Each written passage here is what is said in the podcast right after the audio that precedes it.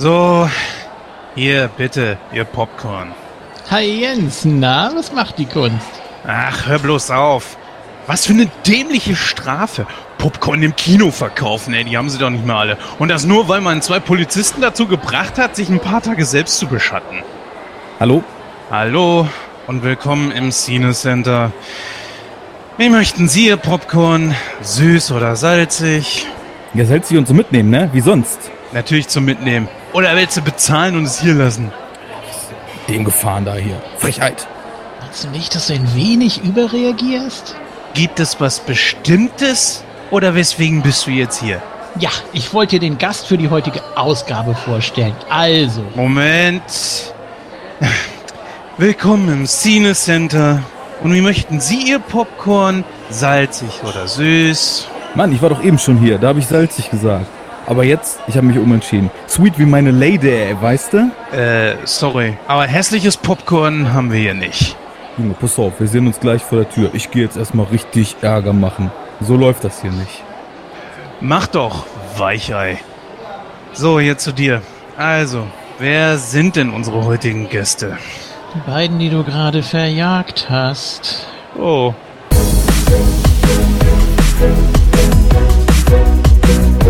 Hallo und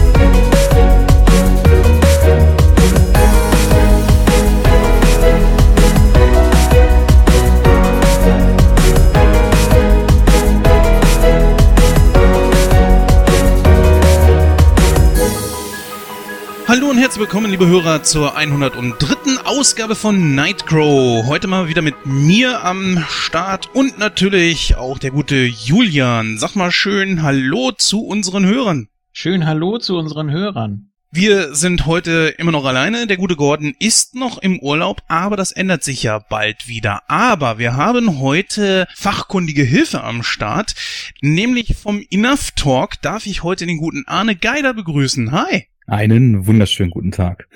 Das mit dem Fachkundig, das müssen wir noch auf die Goldwaage legen später, aber alles andere top. Ich sag mal Hallo, freue mich hier zu sein und ja, das wird bestimmt eine gute Sendung. Da wollen wir natürlich auch drauf zu sprechen kommen. Und zwar dein eigener Podcast Enough Talk ist ja, ich sag mal, begründet auf einer Zeile von die die Ani irgendwann mal gesagt hat, oder nicht? Natürlich. Also das kam ja damals daher, dass mein Kumpel René, mit dem ich das gegründet hatte, und ich in unserer Jugend das eine oder andere Mal den den ein oder anderen diversen stumpfen Actioner aus den 18, 80ern gemeinsam genossen haben. Und irgendwie war dann klar, als wir Podcast machen wollten, da, da muss irgendwas, was zumindest einen gewissen Ani-Bezug hat, her. Haben wir eine Weile überlegt und dann fiel uns auf, welches Zitat könnte denn besser eigentlich für einen Podcast sein als Enough Talk. Und dementsprechend ist diese Zeile aus Conan der Zerstörer äh, jetzt quasi unser Leitmotiv. Und ja, ich glaube, wer die Sendung hört und kennt und da mal reingehört hat, der dürfte davon überzeugt sein, dass Enough Talk tatsächlich die Devise ist. Wir sabbeln ja gern mal, bis das Mikro glüht und die Stimmbänder wund sind, aber immer mit viel Freude dabei. Ja, also da reinhören sollte man auf jeden Fall. Wir werden natürlich dann zu eurem Blog äh, das Ganze noch in den Shownotes verlinken und äh, dann könnt ihr, liebe Hörer, euch gerne da von der Qualität dieses Podcasts wirklich mal überzeugen, denn die Jungs sind wirklich gut. Also ich habe schon, ich meine, fast jede Ausgabe gehört und äh, ja, aber äh, du bist ja nicht nur dort in dem Podcast mit dabei, sondern du machst ja zusammen mit dem guten Christian Steiner noch einen weiteren Podcast, nämlich die Superhero Unit. Wie ist es denn dazu gekommen? Ganz genau. Ja, das ist so ein bisschen das Hassliebe-Projekt, könnte man sagen. Christian, ähm, also Hass äh, ich, ich, ich erkläre es mal kurz. Also der gute Christian, den man ja aus der Second Unit kennen sollte, sage ich einfach Ja, mal. war auch schon bei uns. Äh, okay, alles klar. Dann Hm. kennen eure Hörer ihn ja auch mit ganz großer Sicherheit. Ähm, der ist ja ein großer Superhelden-Fan. Also ich meine, er hat einfach diesen Fable für, für Superman und ist auch generell, was so neuere Superheldenfilme betrifft, total interessiert dran gewesen. Wie funktioniert das filmisch eigentlich? Kann man sowas wie ein Superhelden-Genre eigentlich festlegen? Und äh, wenn ja, wie definiert man das überhaupt? Dann hat er sich gedacht, wenn er das einfach alles nur gnadenlos abfeiert, dann ist das ja vielleicht auch nicht so das richtige Konzept und auch nicht so super fruchtbar, weil wer Second Unit kennt, ihm sind ja immer die tiefgehenden Diskussionen, äh, die sich dann auch mal an verschiedenen Facetten aufhängen und reiben am liebsten. Und dann hat er sich so gedacht, wir hatten vorher schon so ein paar Mal was zusammen gemacht, Jahresrückblicke, Gastspiele, Vertretungssendungen und so weiter äh, waren halt so in Kontakt gekommen über deren Kommentare da im Blog, noch bevor ich selber angefangen hatte mit dem Podcasten. Da meinte er irgendwann, Arne, pass auf, ich habe einen Anschlag auf dich vor.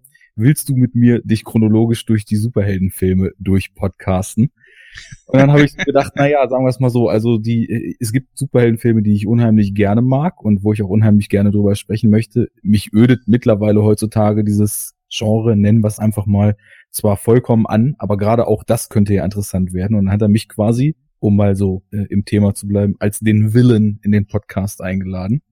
Und ja, ein paar Mal hat es jetzt auch schon ganz gut gekracht, allerdings so an den Ecken und Enden, wo man es gar nicht äh, vermutet hätte. Also so Unbreakable zum Beispiel vom guten Shyamalan war so ein, so ein Reibungspunkt, wo wir völlig anderer Meinung waren.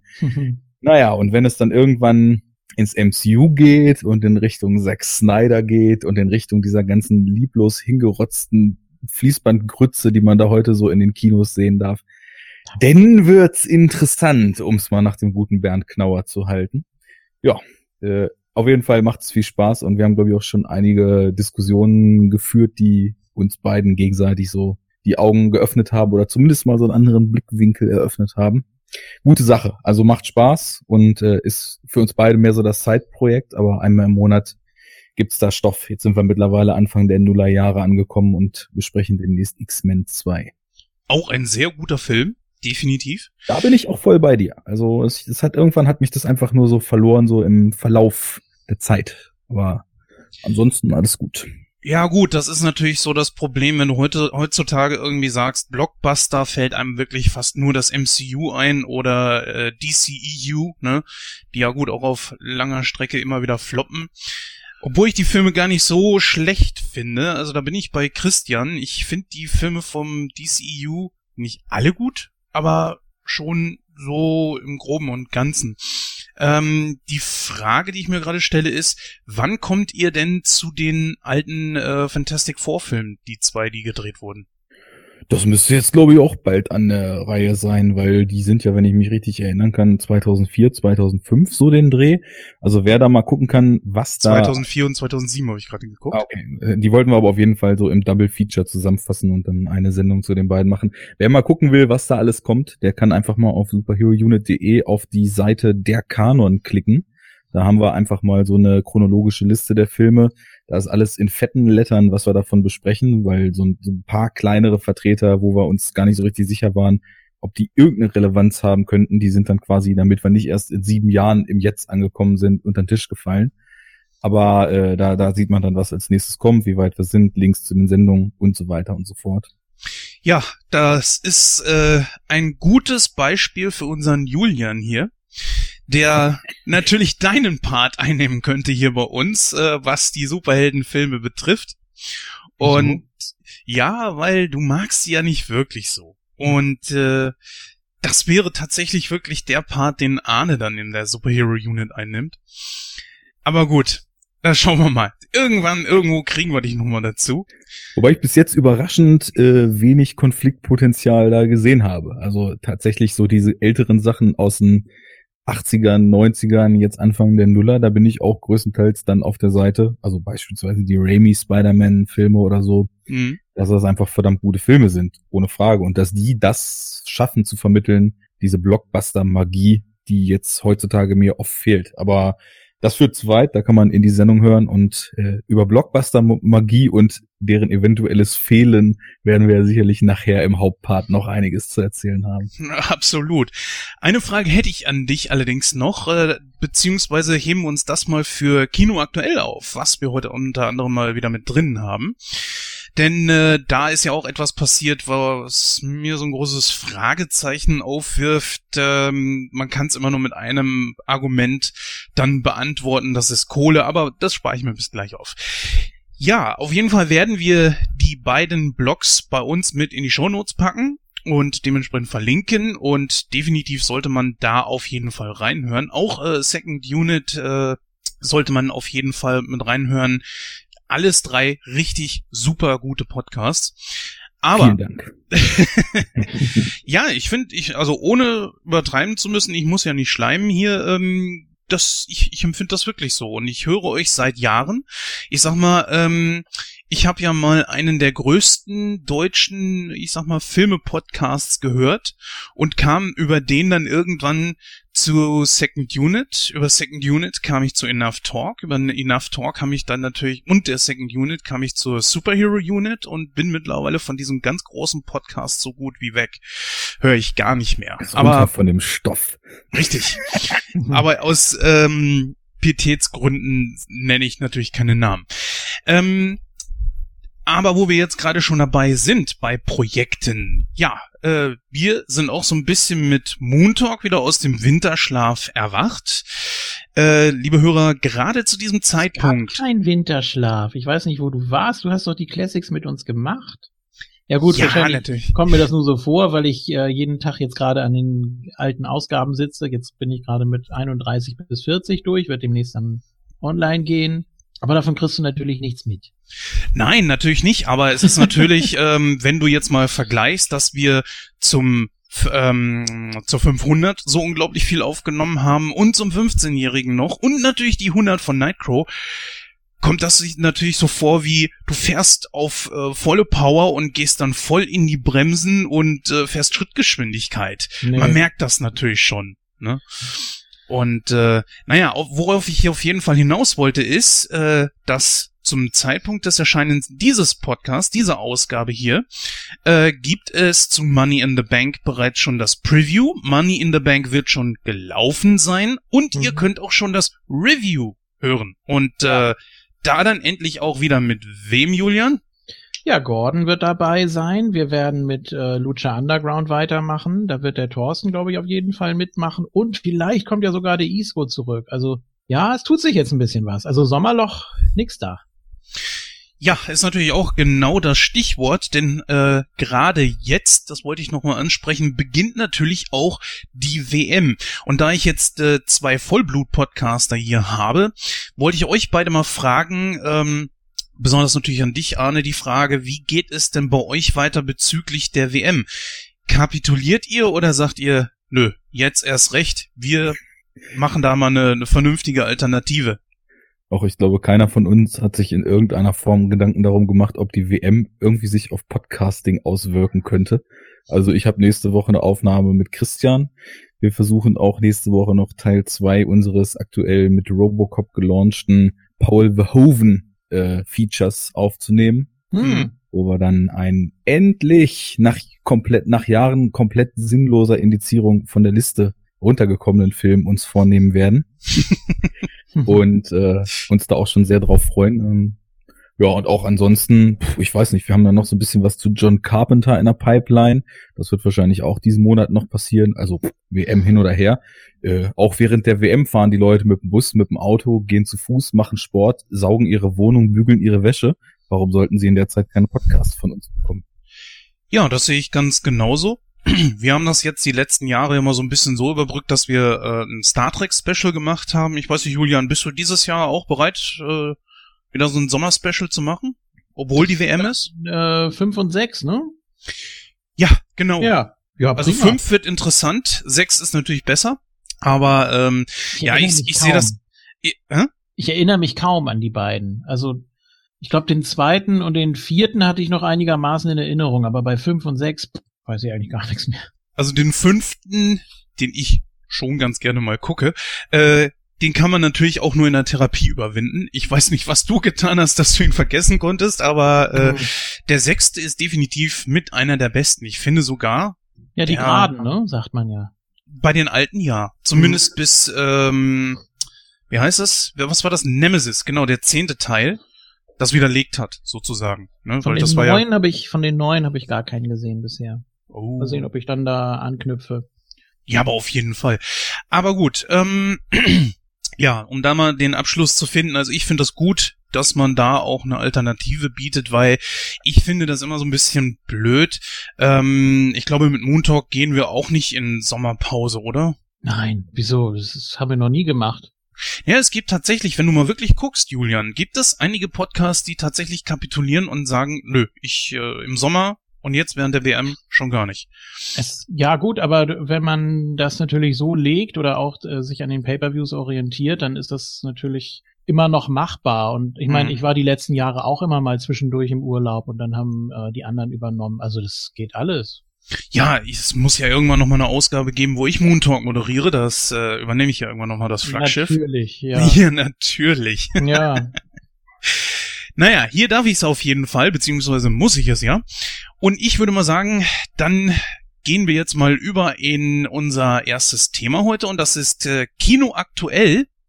Und da wird der gute Julian tatsächlich auch mal als kinofauler Mensch was beisteuern können. Endlich Ich bin mal. sehr wählerisch. Ich achte auf Qualität, mein Lieber. ich, ich gehe nicht ins Kino, nur um ins Kino zu gehen. Das ist ein Fehler. Aber gut. Nein!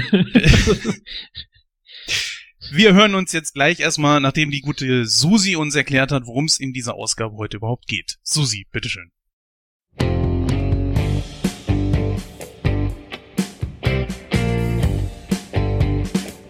Es ist mal wieder Podcast-Zeit. Jens und Julian besprechen gemeinsam mit ihrem Gast Arne Geider vom Enough Talk Podcast den umstrittenen vierten Teil der Terminator-Reihe. Dieser Film machte vieles anders als seine Vorgänger. Eine wesentliche Veränderung war, dass die Handlung nun in der Zukunft spielte und Arnold Schwarzenegger nicht mitspielte. Das kam bei den eingefleischten Fans der Reihe nicht besonders gut an. Auf diese und noch mehr Fakten über den Film gehen die drei Talker genauer ein. Ferner gibt es auch eine neue Ausgabe von Kino aktuell, wo sich die drei Talker gleich mehreren Filmen widmen, welche aktuell im Kino laufen bzw. bis vor kurzem noch im Kino liefen. Nun aber viel Spaß mit der 103. Ausgabe von Nightcrow, der Filmcast.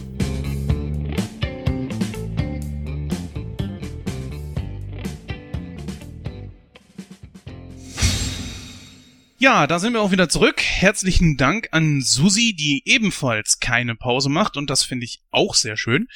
Ja, wir haben heute endlich mal wieder Kino aktuell mit dabei und ich muss gestehen, das Programm, was ich mir hier zusammengestellt habe, ist im Vergleich zu dem, was ich gesehen habe, unglaublich klein. Äh, ich kann aber schon sagen, guckt einfach mal auf www.nightcrow.de. Dort werdet ihr dann eine neue Sneak Week finden, wo ich dann ja, zumindest das meiste, was ich gesehen habe, mit reingepackt habe, denn es war wirklich sehr, sehr viel.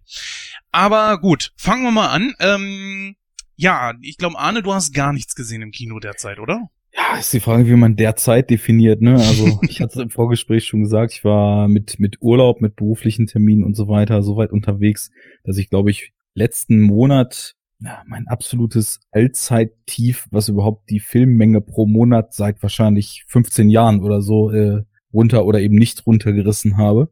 Äh, kein Problem, weil anderweitig coole, coole Dinge erlebt, aber meine letzten Kinobesuche waren tatsächlich im April. Da waren das vier an der Zahl und es waren auch drei sehr empfehlenswerte Filme dabei, aber äh, ich weiß nicht, wie ihr aktuell definiert, deswegen ist es. Naja, sind ja schon im Juni, deswegen, also.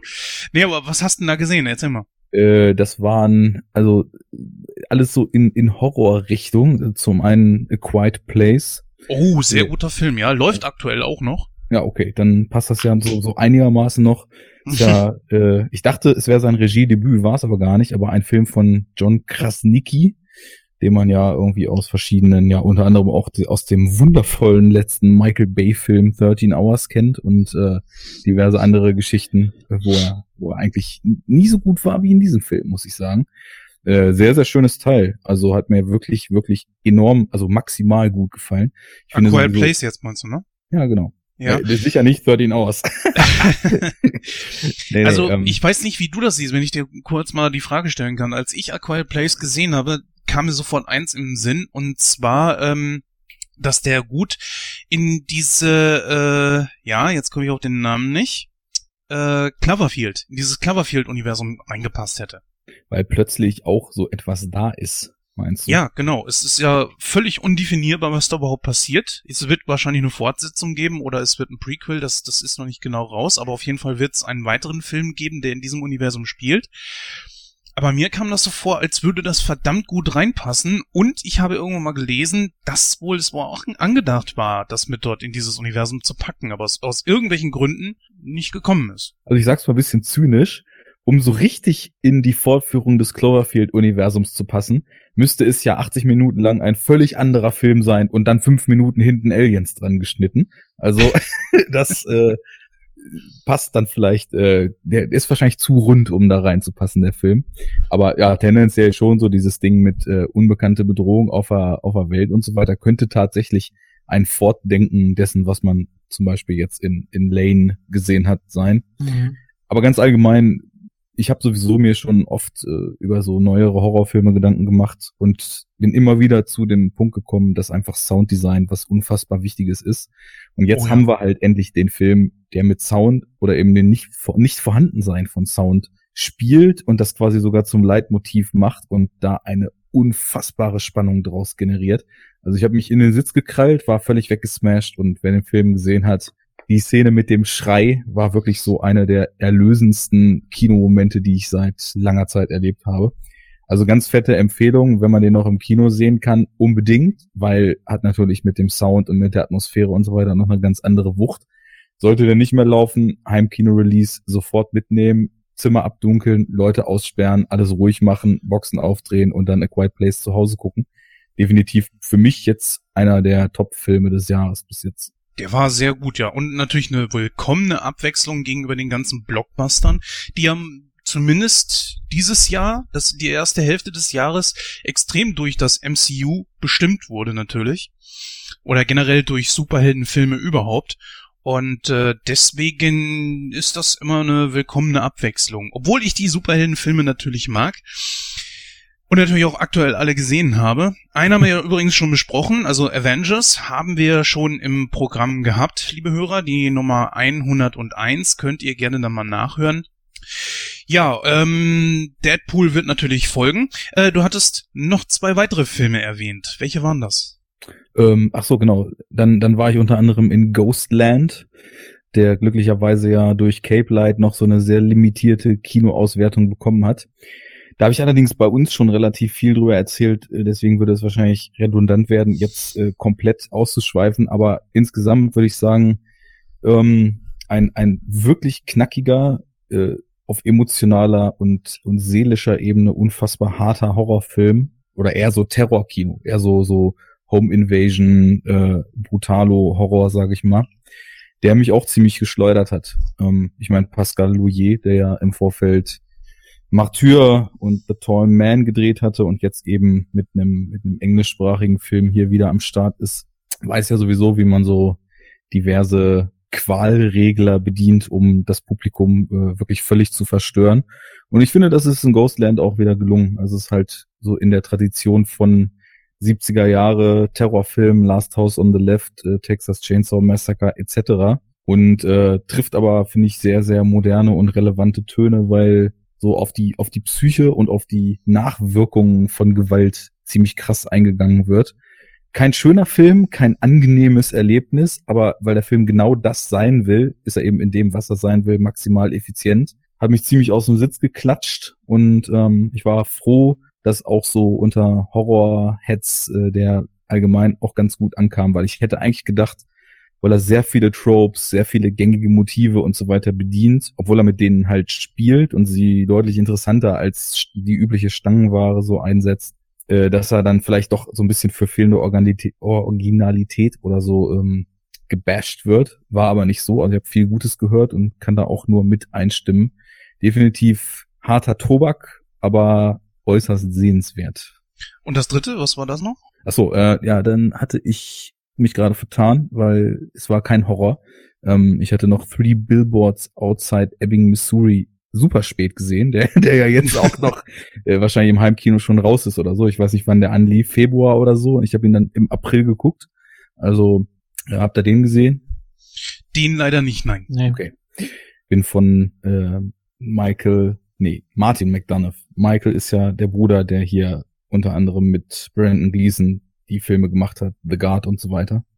Vielleicht verwechsel ich es jetzt auch, ich weiß es nicht. Auf jeden Fall der Regisseur, der Brücke sehen und sterben und der Seven Psychopath gemacht hat, ähm, hat ja mit Three Billboards, seinen neuen Film draußen. Ist äh, tonal ein ziemlicher Clusterfuck, aber genau das ist auch wieder gut daran, weil er halt einfach auf extrem, ja, teilweise obszöne, teilweise direkte, teilweise dann aber auch ziemlich clevere Art so den Problemen des, des sozialen Lebens und äh, der, der Menschen, wie sie in ihren Vorurteilen und in ihren sicher gebauten Häuschen so vor sich hin vegetieren, den Spiegel vorhält und äh, da auch ganz schön, ganz schön heftige Nummern raushaut. Also es geht ja um eine Mutter, deren Tochter vergewaltigt wurde und umgebracht und die halt, nachdem die Polizei nach einem Jahr immer noch nichts aufgeklärt hat, äh, zu relativ drastischen Mitteln greift, um da vielleicht mal ja, oder um, um, um Maßnahmen zu treffen, von denen sie sich erhofft, dass sie motivierend auf die Polizei wirken, was dann in so einem ja, ziemlich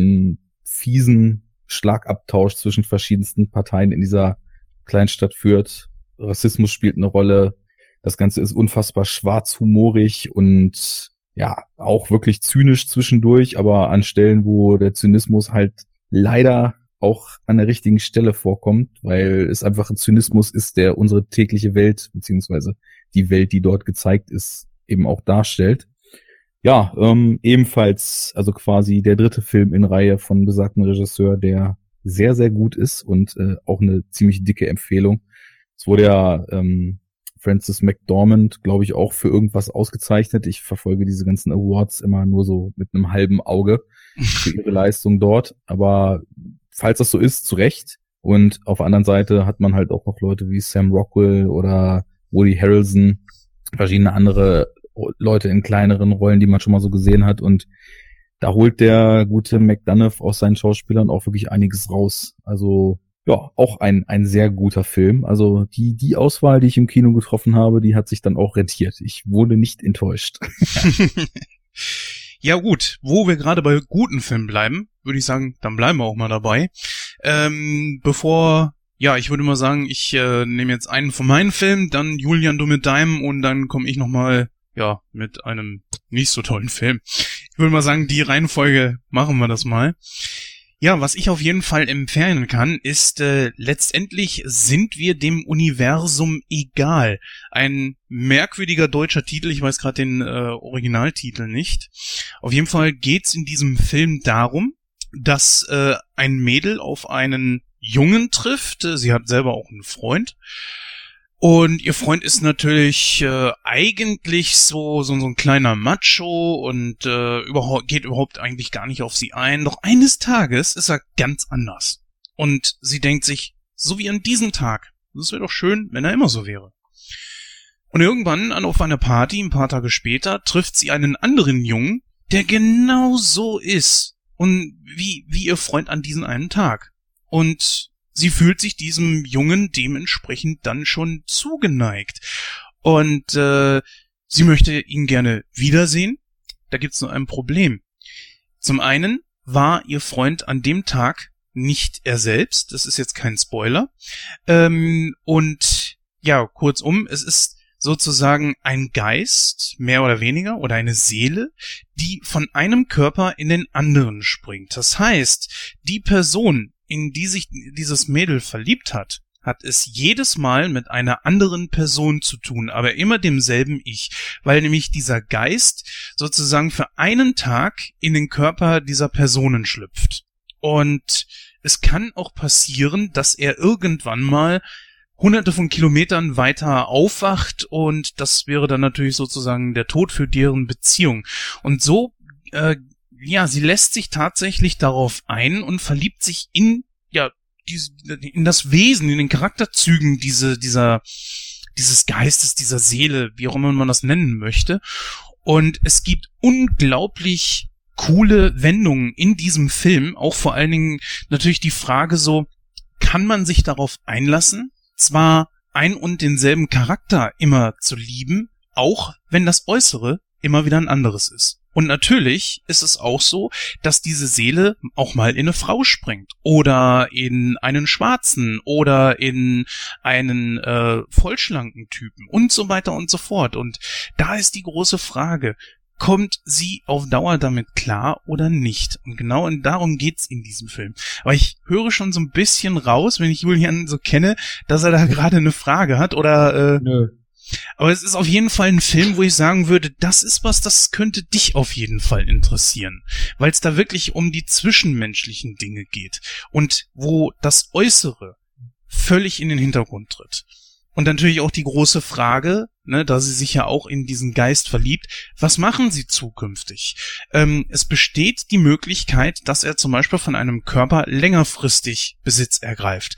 Aber das würde bedeuten, dass diese, der, der ursprüngliche Geist, der in diesem Körper ist, der existiert weiter, aber im Hintergrund. Und äh, da ist halt eben die Sache, das kann dieser Geist nicht mit sich vereinbaren, aber er liebt sie so sehr, dass sie irgendwann ins Straucheln geraten. Aber was dann passiert, das werde ich da nicht weiter erzählen. Die Schauspieler sind relativ unbekannt, würde ich jetzt mal sagen. Es ist natürlich auch ein Teenie-Film, mehr oder weniger. Aber trotzdem ist das ein Thema, das ich zumindest auf die Art und Weise bisher noch nicht gesehen habe. Und äh, deswegen bin ich in den Film auch reingegangen, weil er äh, einfach mal was komplett anderes bietet, außer ja, außerhalb des Blockbuster-Kinos. Jetzt hast du meine Frage, die ich hätte, schon so halb beantwortet, weil ich finde eigentlich die Prämisse des Ganzen super spannend. Ähm, so das Verhältnis von Geist zu Körper, die Abhängigkeit voneinander und eben auch etwas, was ja in der Sci-Fi gern so in philosophische Richtung ausgelotet wird, äh, inwiefern ist das Ganze denn eigentlich, beruft sich das Ganze zwingend aufeinander? Wie kann man den Geist vom Körper entkoppeln und so weiter? Das eröffnet ja viele Möglichkeiten, das ist super interessant. Das finde ich zum Beispiel in einem Sci-Fi-Kontext in Her oder Ghost in the Shell, den ich gerade wieder gesehen habe, oder vergleichbarem super stark. Du kannst halt irgendwie ein tiefen philosophisches äh, Gedankenexperiment draus machen oder halt eine Schmonzette. Wenn du jetzt sagst, es ist eher so ein Teenie-Film, befürchte ich, in welche Richtung es geht. Aber ähm, Nichtsdestotrotz klingt es erstmal für so einen Teenie-Film überdurchschnittlich interessant. Ich finde gerade, das ist die Prämisse bei diesem Film, dass er, wenn man jetzt einfach mal sagt, als Teenager bist du ja schon ein bisschen oberflächlicher. Das soll nicht verallgemeinert klingen, aber du guckst natürlich schon mehr aufs Äußere und äh, ja, das ist sie natürlich auch. Also sie ist auch so ein, so ein Mädel, die schon einen Freund hat, der vom Aussehen her sieht schon ganz gut aus. Aber er bietet ihr einfach auf der zwischenmenschlichen Ebene nichts. Und ganz zu Anfang des Films sagt sie dann zu ihm so, komm, ich möchte mit dir mal einen Tag erleben. Und das ist genau dieser Tag, wo dieser Geist, per Zufall, dann von ihm Besitz ergriffen hat. Und äh, da hast du vollkommen recht. Das eröffnet sehr, sehr richtig coole Möglichkeiten. Und vor allen Dingen auch, wie sie damit umgeht. Letzten Endes läuft es natürlich auf so eine Art Deathlock hin, dass sie in einer Situation sind, wo sie sich entscheiden müssen. Das heißt, ähm, ich glaube, das kann man sagen, Arne, oder? Ja, ich, ich schätze mal schon, dass, äh, dass sie in eine Situation geraten, er hat, also, ja doch, man, ja, ich will nicht spoilern, das ist schwierig. Ähm, ich glaube doch, das kann man sagen. Also dieser Geist hat keinen eigenen Körper. Also es ist jetzt nicht so, dass jetzt irgendwo in Buxtehude tatsächlich irgendein Körper liegt, der vielleicht im Koma liegt und äh, der Geist ist sozusagen entfleucht und äh, wandert jetzt einfach mal durch die Städte, sondern er hat keinen festen Körper. Das heißt, sie kommen irgendwann natürlich in die Zwickmühle, dass sie sich entscheiden müssen. Entweder leben sie so weiter und machen auf ewig so weiter, was wahrscheinlich die, Altern die schlechteste Alternative wäre. Äh, vielleicht noch schwieriger ist, übernehmen sie wirklich einen Körper und drängen damit den ursprünglichen Geist total ins, in, den, in den Hintergrund. Oder sie machen Schluss und er muss so weit, also dieser Geist muss so weiterleben wie bisher und sie muss damit klarkommen, dass es halt eben für sie und diesen Geist kein Happy End gibt. Also die Prämisse dieses Films ist unglaublich gut gemacht. An manchen Stellen hätte man mehr draus machen können, das ist richtig, aber man geht schon auf die Grundpfeiler dessen ein, was man da rausholen kann. Und deswegen kann ich den Film auch nur empfehlen. Also er läuft, äh, glaube ich, jetzt seit ungefähr einer Woche oder anderthalb. Und deswegen geht rein, macht auf jeden Fall Spaß. So, um es abzuschließen, hier liegt mal wieder ein Meisterwerk der deutschen Titelgebung vor. Das Original von Letztendlich sind wir dem Universum egal ist nämlich Everyday. ja.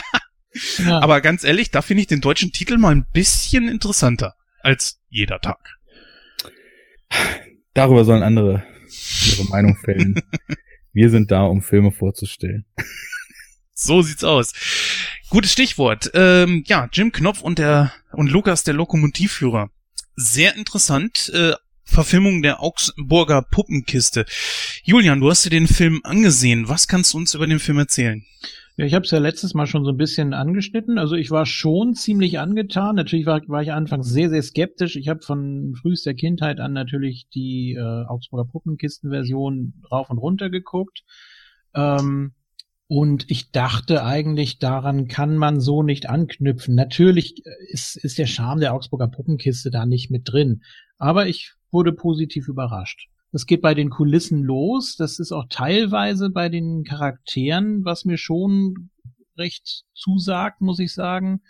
Äh, Milan Peschel als Herr Tour Tour, das, das war schon gut. Das war schon ziemlich dicht dran. Äh, fand ich witzig. Ähm, Und Ronald Zerfeld spielt, glaube ich, den Lukas, oder?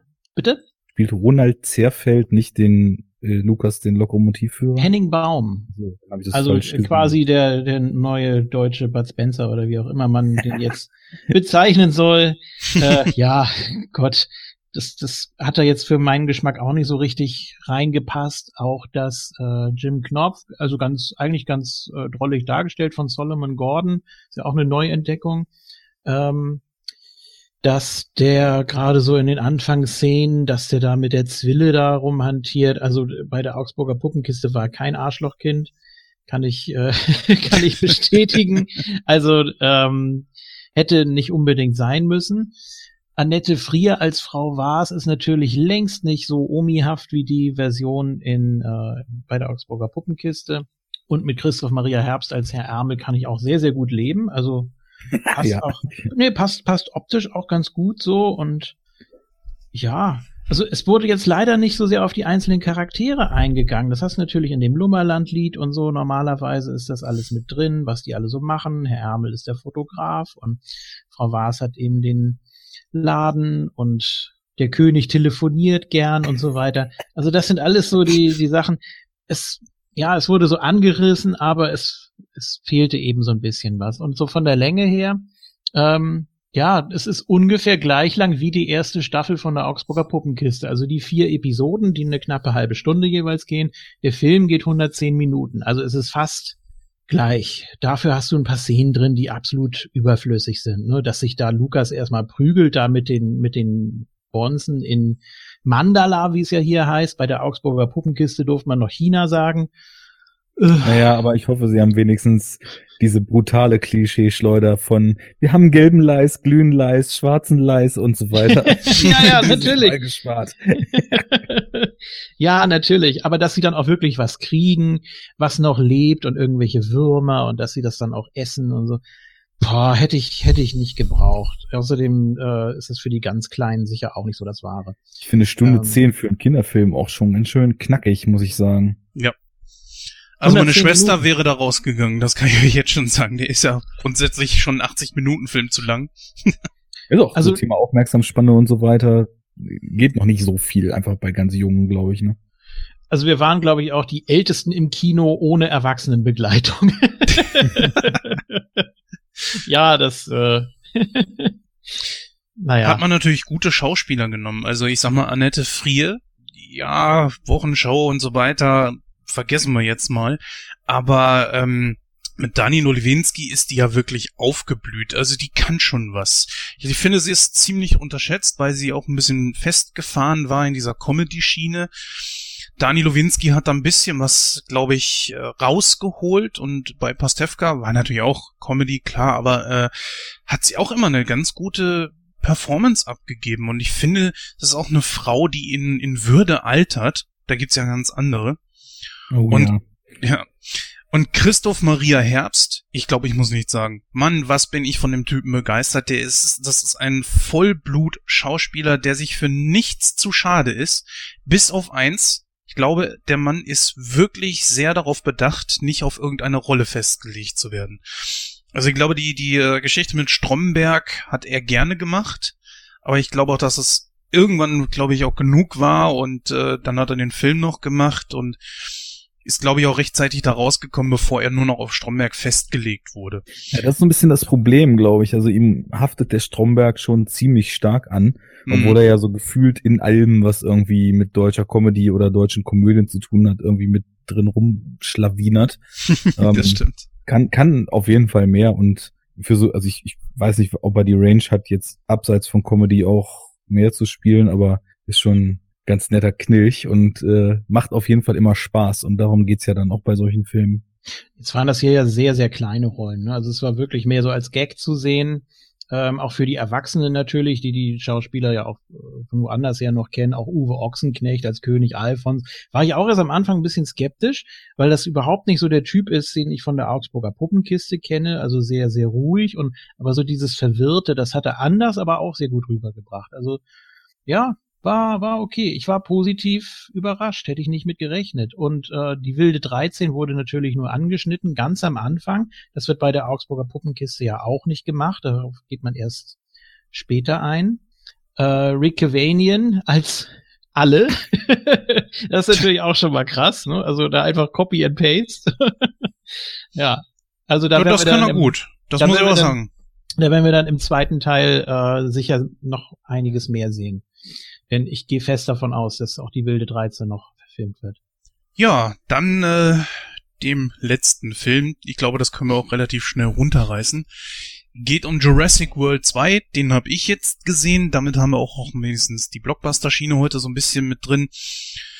Ja, worum geht's?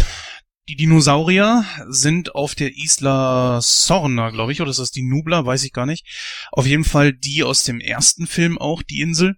Äh, sie sind in Gefahr. Man will sie von der Insel runterholen, weil nämlich ein aktiver Vulkan unter der äh, Insel droht auszubrechen. Auch geil, ne? Äh, das hat John Hammond im ersten Teil wohl schon mal ignoriert. Das ist ein äh, aktiver Vulkan, aber lass uns doch ruhig mal eine Anlage drauf bauen, scheißegal. War es im ersten Teil, Entschuldigung, war es im ersten Teil nicht Costa Rica oder bringe ich da jetzt was durcheinander? Äh, die beiden Inseln liegen irgendwo in der Richtung von Costa Rica, so. glaube ich, aber ähm, die eine hieß Isla Sorna und die andere war Nubla. Die, die Namen sagen mir was, aber Mhm. was jetzt in welchem Teil war, kann ich dir auch nicht sagen. Auf Es jeden Fall ja, geht's das um im die zweiten war ja so eine Experimentierinsel, ne? Also so ein Ableger mehr. Äh, ja, genau. Und das ist eine der großen Fragen, komme ich jetzt zu. Pass auf. Mhm. Also, äh, es geht darum, die äh, Dinosaurier von der Insel runterzuholen, weil gefährdete Spezies und so weiter. Ähm, dann hast du wieder jemanden mit dabei, ähm, der, sagen wir mal, so eine Art neuer John Hammond ist, äh, allerdings auch in Richtung Tierschützer sozusagen. Der will die Tiere dann auf einem gelegen, abgelegenen Areal unterbringen interessant. Ich weiß immer noch nicht, wie die das mit Flugsauriern machen, dass die auf der Insel bleiben, wo sie nicht gefangen sind. Aber gut. Die sind ja auch schon ein paar Mal von der Insel runtergeflogen. Ich glaube, das war im dritten Teil sogar schon so. Jurassic Park. Naja. Äh, dann geht es mal wieder darum, dass ein Hybrid gezüchtet wurde. Ist ja alles im Trailer schon zu sehen, damit verrate ich dann natürlich nichts. Als ich das schon gehört habe, dachte ich mir, es ist langweilig, Leute. Einmal das ansprechen, okay ne, dass man diese Grenze einfach mal überschreitet, ja, in Ordnung. Ich hatte schon im Jurassic World 1 ziemliche Probleme mit diesen trainierten Raptoren.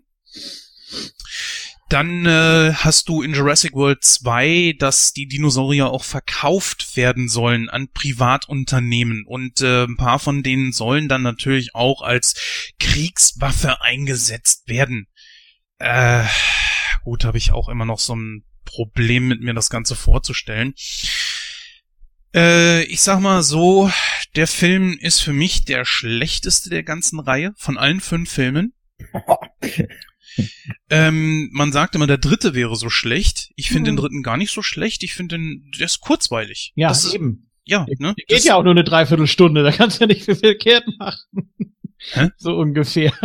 Ach so. Nein, ich, ich Ja. meine, es, ich meine, es ist der kürzeste. Lass es, lass es äh, 75, 80 Minuten sein.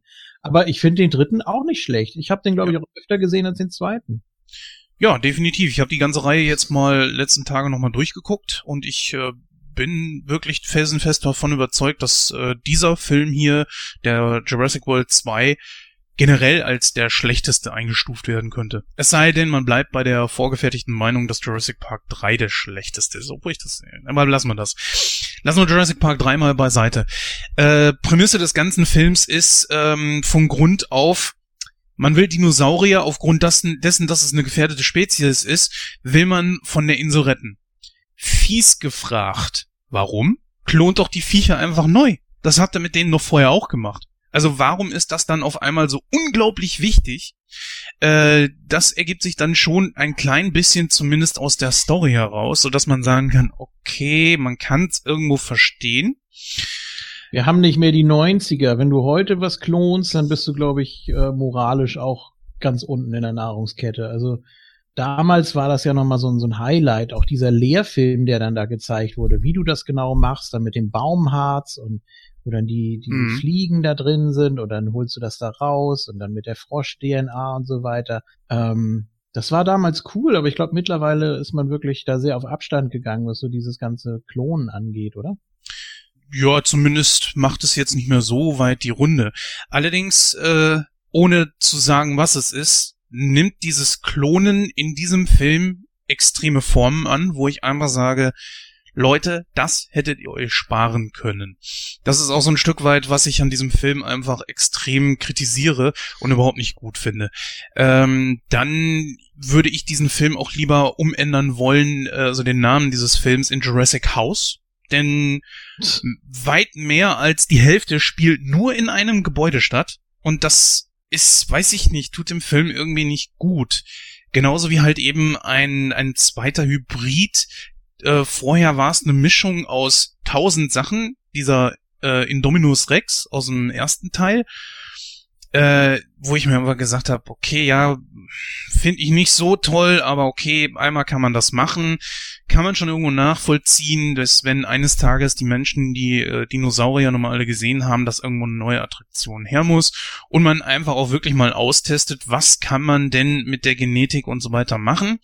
Das ist jetzt aber entsprechend schief gegangen, aber man macht es nochmal. So, ich habe schon gehört, im dritten Teil soll das jetzt nicht mehr vorkommen mit einem Hybriden, da bin ich auch ganz froh drum. Und ja, äh, ich sag mal so, der Jurassic World 3 muss einiges wieder gut machen, was Jurassic World 2 falsch gemacht hat. Man hat gute Schauspieler dabei, man hat auch äh, zwei, ich glaube John Woo spielt wieder mit. Das ist ja der Wissenschaftler aus Jurassic Park 1, Jurassic World 1 und jetzt äh, Jurassic World 2, der spielt wieder mit. Du hast Jeff Goldblum mit dabei, der ja bereits schon im Trailer gezeigt wird, aber das, was du im Trailer siehst, ist auch das, was du im Film von ihm siehst. Ich glaube, der hatte einen halben Drehtag oder so. Äh, seine neue deutsche Stimme finde ich gar nicht so verkehrt. Äh, seine Originalstimme von Deutsch, äh, der arme Arne Elzholz ist ja leider verstorben. Mhm. Ja. Ja gut, was willst du weiter erzählen? Es ist äh, wieder Dinos jagen Menschen. So dieses Philosophische aus dem ersten Teil fehlt mal wieder völlig. Äh, ich würde nicht mal sagen, geht er dafür ins Kino. Wartet bis auf die Heimkino-Auswertung, weil das weiß ich nicht. Also, es sei denn, der Film kostet wie bei uns nur 5,99 Euro Eintritt. Dann meinetwegen, aber so hundertprozentig zufrieden bin ich damit nicht. Ja, das war an dieser Stelle schon äh, Kino aktuell doch ein bisschen länger äh, gegangen, als ich äh, dann gedacht habe. Aber ich habe ja schon gehört, ihr, ihr seid ja längentechnisch auch im Gespräch, was das Ausufern betrifft. Also mhm. spielst du da auf die Ausgabe 100 zufälligerweise an? Das weiß ich nicht. Ich spiele auf den Tweet von unserem guten Kollegen Max von der Wiederaufführung an, der letztens tweetete: Mann, Mann, Mann, 27 Folgen neu im Podcatcher und Enough Talk ist nicht mal der längste.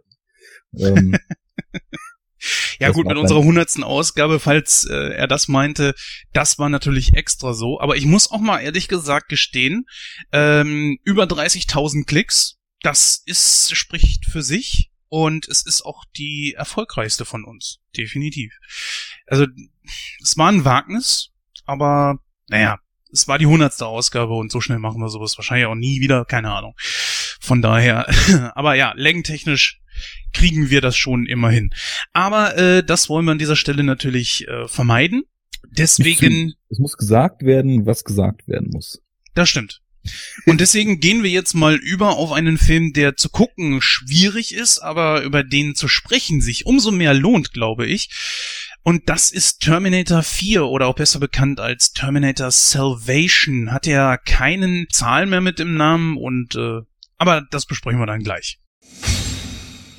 So, liebe Hörer, ja, jetzt sind wir auch endlich im letzten und zwar im Hauptteil angelangt. Wir sprechen jetzt über Terminator 4, auch besser bekannt als Terminator Salvation oder im Deutschen Die Erlösung. Tja, wie vorhin schon gesagt, dieser Terminator-Teil bedient sich eines neuen Elements, indem man nämlich neuerdings die Zahlen bei fortlaufenden Teilen dann herausnimmt, damit es dann nicht mehr so klingt wie, ach, das ist jetzt schon der x-te so und so Teil. Das kam mir in den 90ern äh, schon gar nicht mehr so gut an.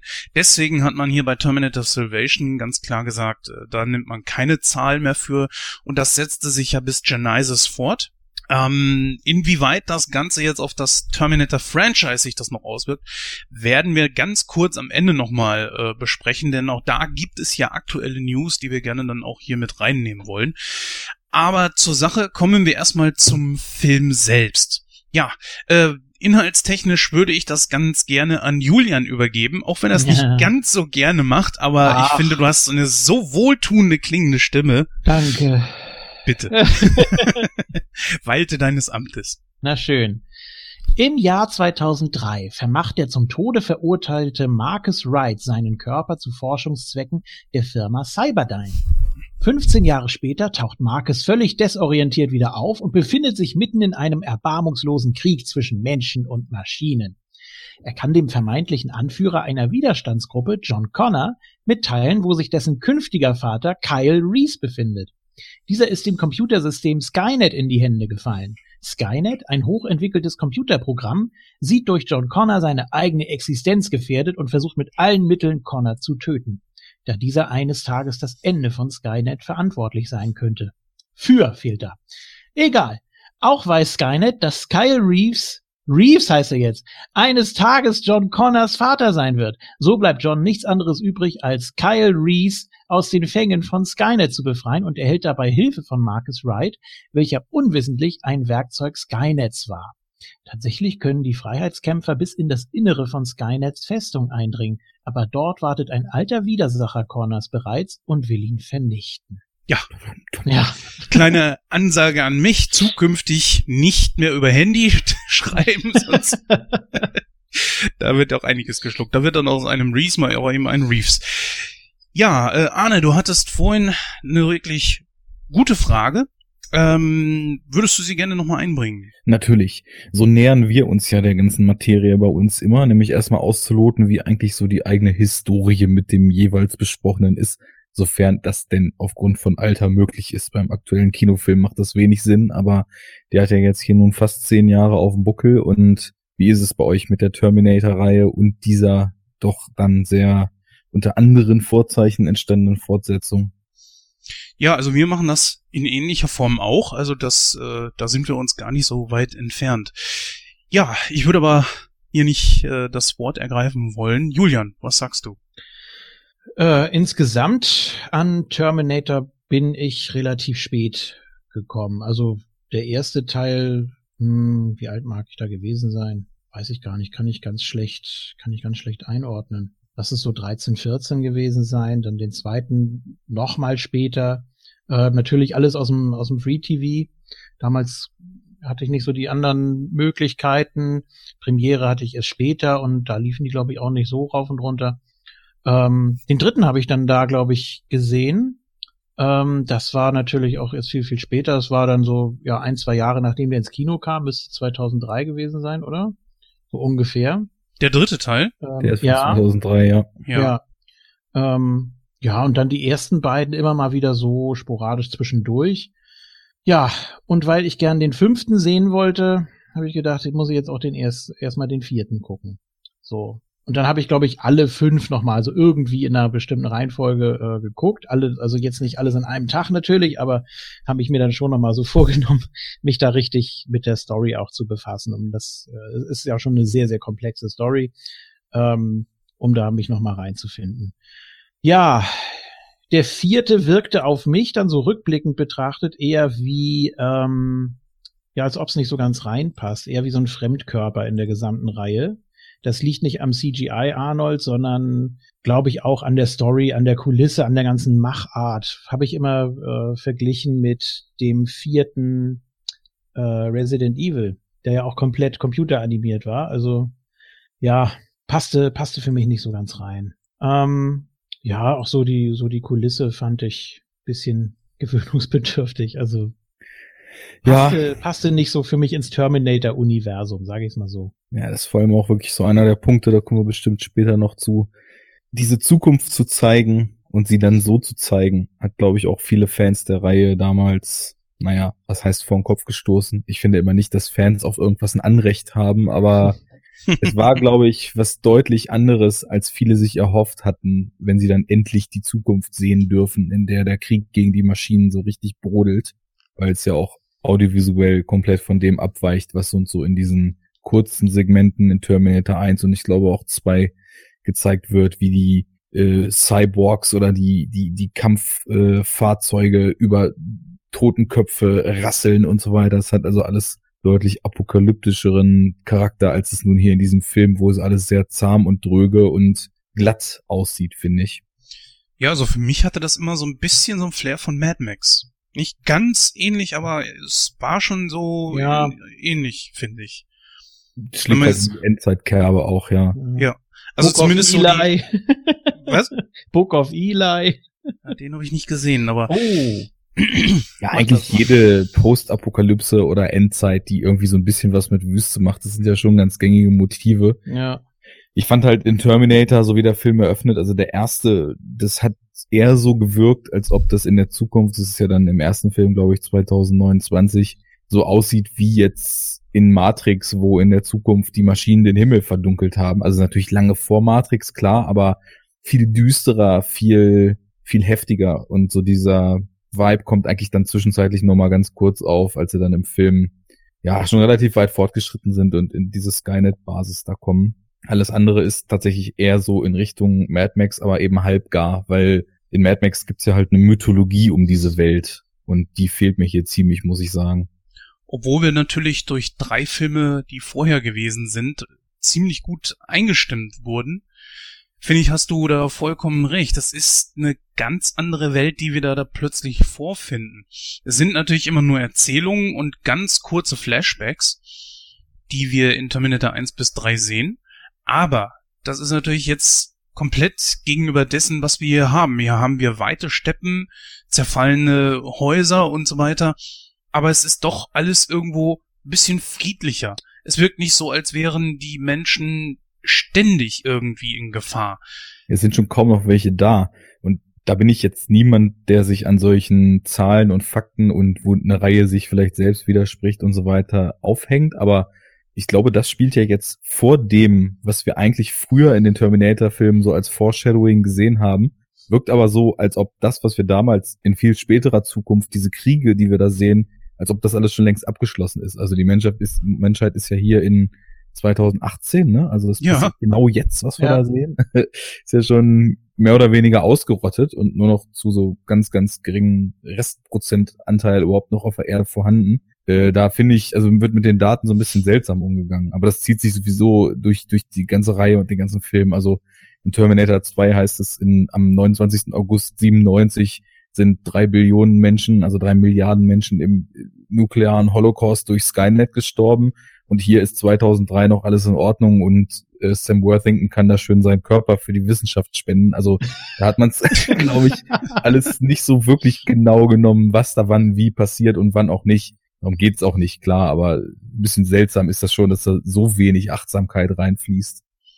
Ja, das ist ja auch dieses Kuriosum, wie der ganze Film anfängt. Also du bist erstmal im Jahr 2003 und das ist ja eigentlich genau auch zu dem Zeitpunkt ungefähr, wo der dritte Terminator in die Zeit zurückgereist ist, um den damals schon ja relativ erwachsenen John Connor erneut vor der Terminatrix in dem Fall dann zu retten. Es muss ungefähr zeitgleich passiert äh, sein. Ähm, ja, er spendet hier sozusagen seinen Körper dieser Firma, weiß überhaupt nicht, was los ist. Okay, er ist zum Tode verurteilt, das scheint auch genau der Todestag zu sein. Und dann tritt ihm diese scheinbar von Krebs zerfressene Frau gegenüber, Muss, war, glaube ich, Krebs, ne? Zumindest sah es so Ja, aus. Ist ja so die typische Ja. visuelle Chiffrierung für Krebs mit ausgefallenen Haaren etc. Genau, ja. Auf jeden Fall, ähm, sie unterbreitet ihm hier, wir würden gerne deinen Körper haben und ihm ist es auch vollkommen scheißegal. Geld hätte ihm nichts gebracht. Äh, dann wiederum, ja, was kann jemand, der, ja, ich sag mal, unmittelbar vor dem Tode steht, was kannst du dem anbieten? Was, was soll der nehmen? Ähm, er will letzten Endes einen Kuss von ihr. Äh, ich weiß nicht, war das, also war das nicht irgendwie doch ein bisschen zu blumig? Julian, was meinst du? Also ich, ich fand's irgendwie seltsam. Nicht, nicht unpassend, aber auch nicht so, ah, ich, ich weiß nicht, irgendwas hat mich gestört. Und zwar ganz gewaltig. Ja, vielleicht zu, zu, zu weich oder zu demütig oder so, zu kitschig, aber ja, es ist schwierig, da sich so drauf einzulassen. Ne? Man rechnet ja auch in dem Moment nicht damit. Aber ich würde jetzt nicht sagen, dass es nicht zum Charakter gepasst hätte oder, oder.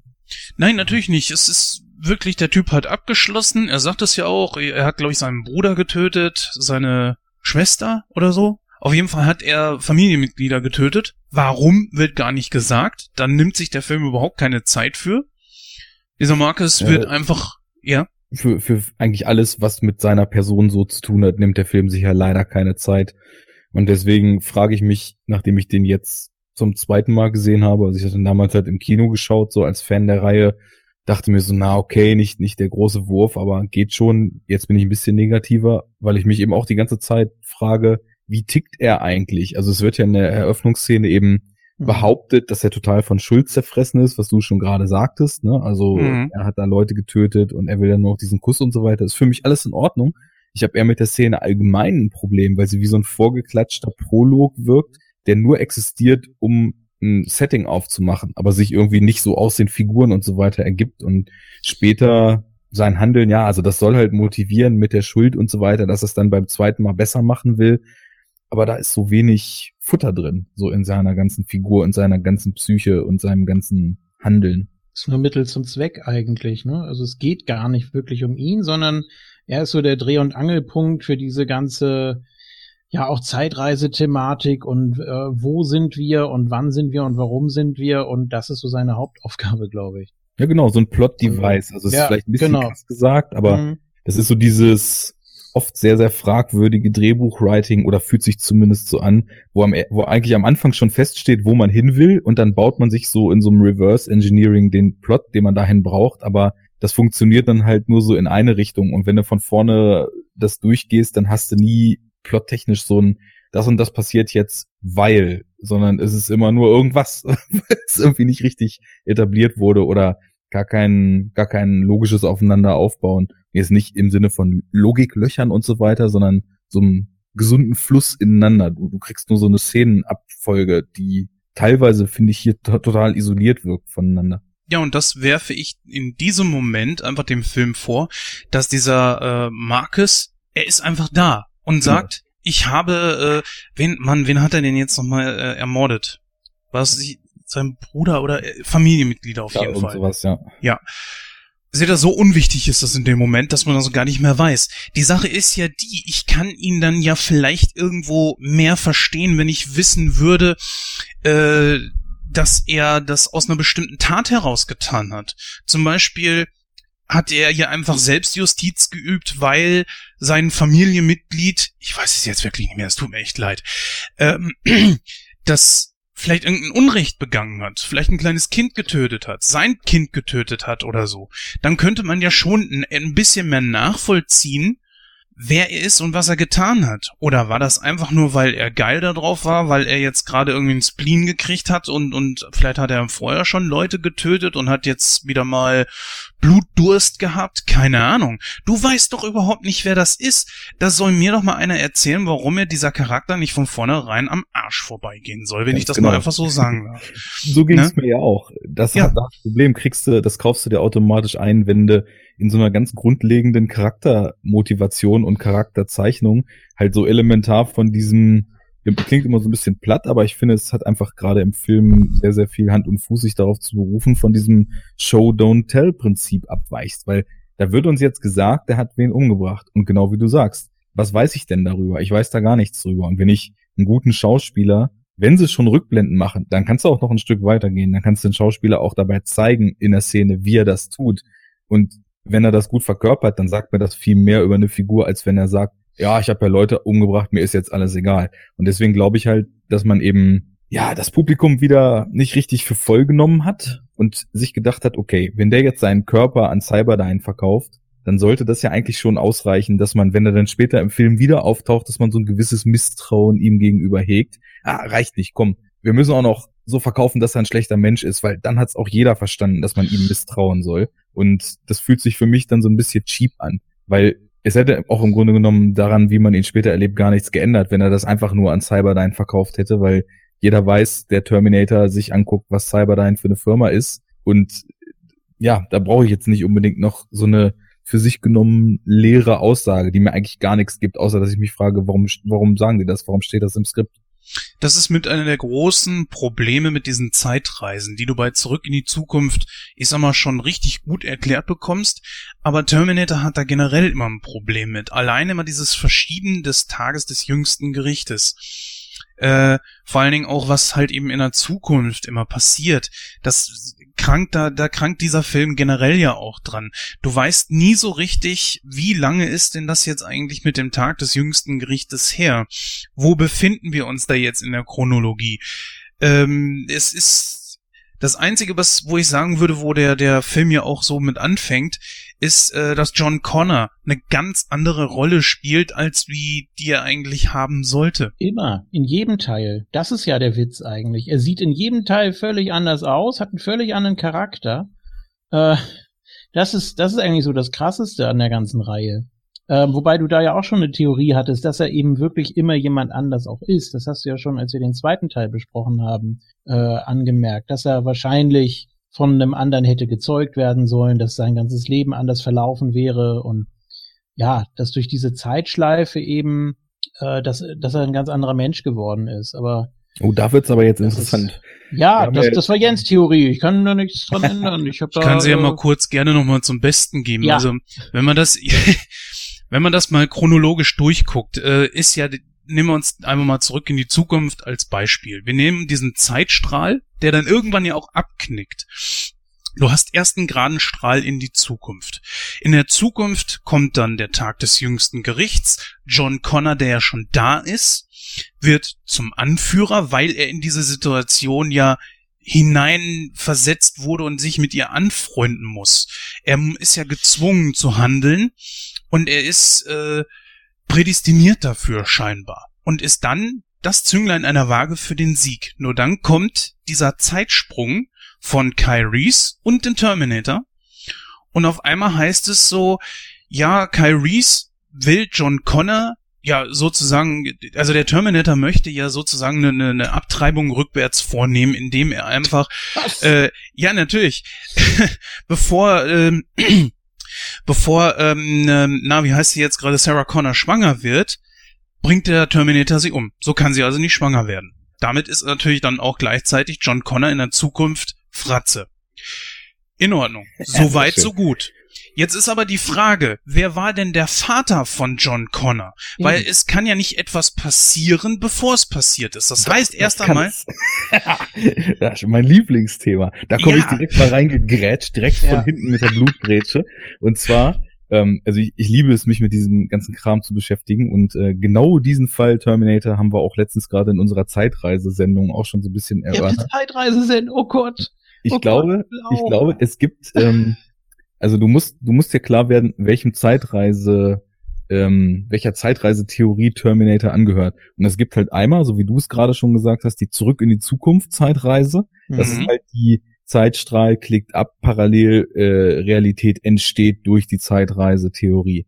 Und dann gibt's halt die 12 Monkeys Theorie. Das ist die fatalistische, deterministische, wie man es auch immer nennen soll. Alles ist vorherbestimmt und von jedem Moment, der passiert, gibt es nur eine einzige Version und diese Version gibt es nur, weil alles zu allen Zeiten, Zukunft, Vergangenheit und so weiter, genauso passiert ist, wie ja. es passiert ist.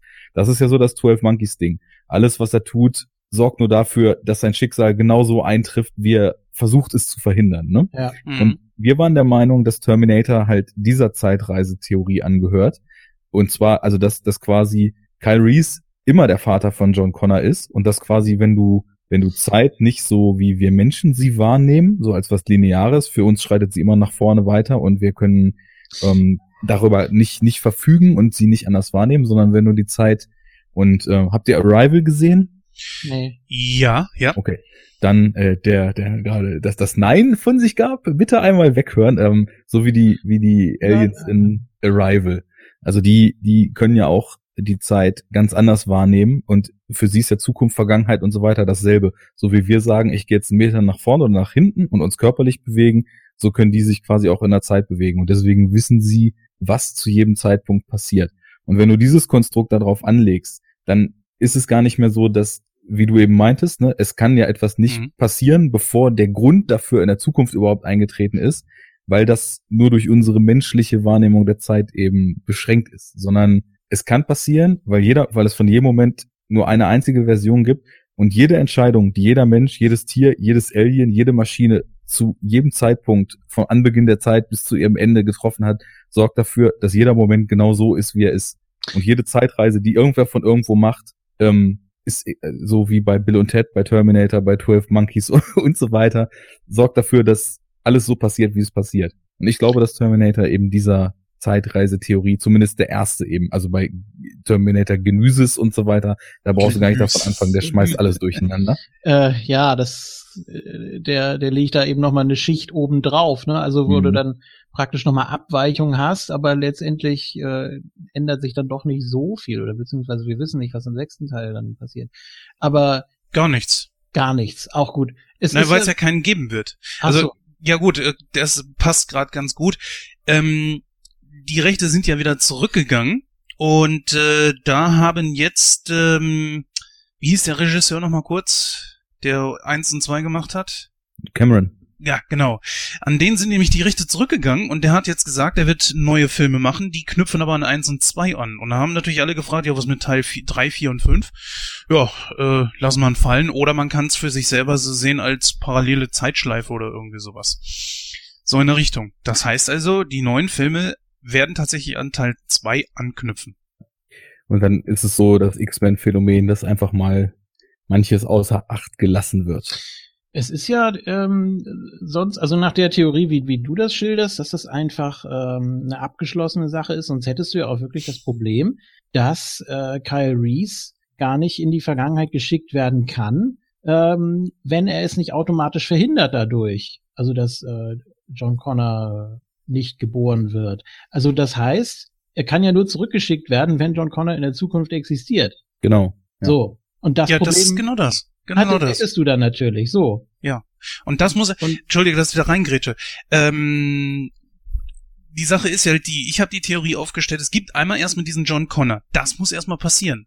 Nur irgendwann kommt die Zukunft, Kai Reese reist zurück und nimmt dann in der Vergangenheit den Platz des ursprünglichen Vaters ein. Und der John Connor, ja. der da geboren wird, ist ja. irgendeiner, den hättest du auch Ralf Schumann nennen können.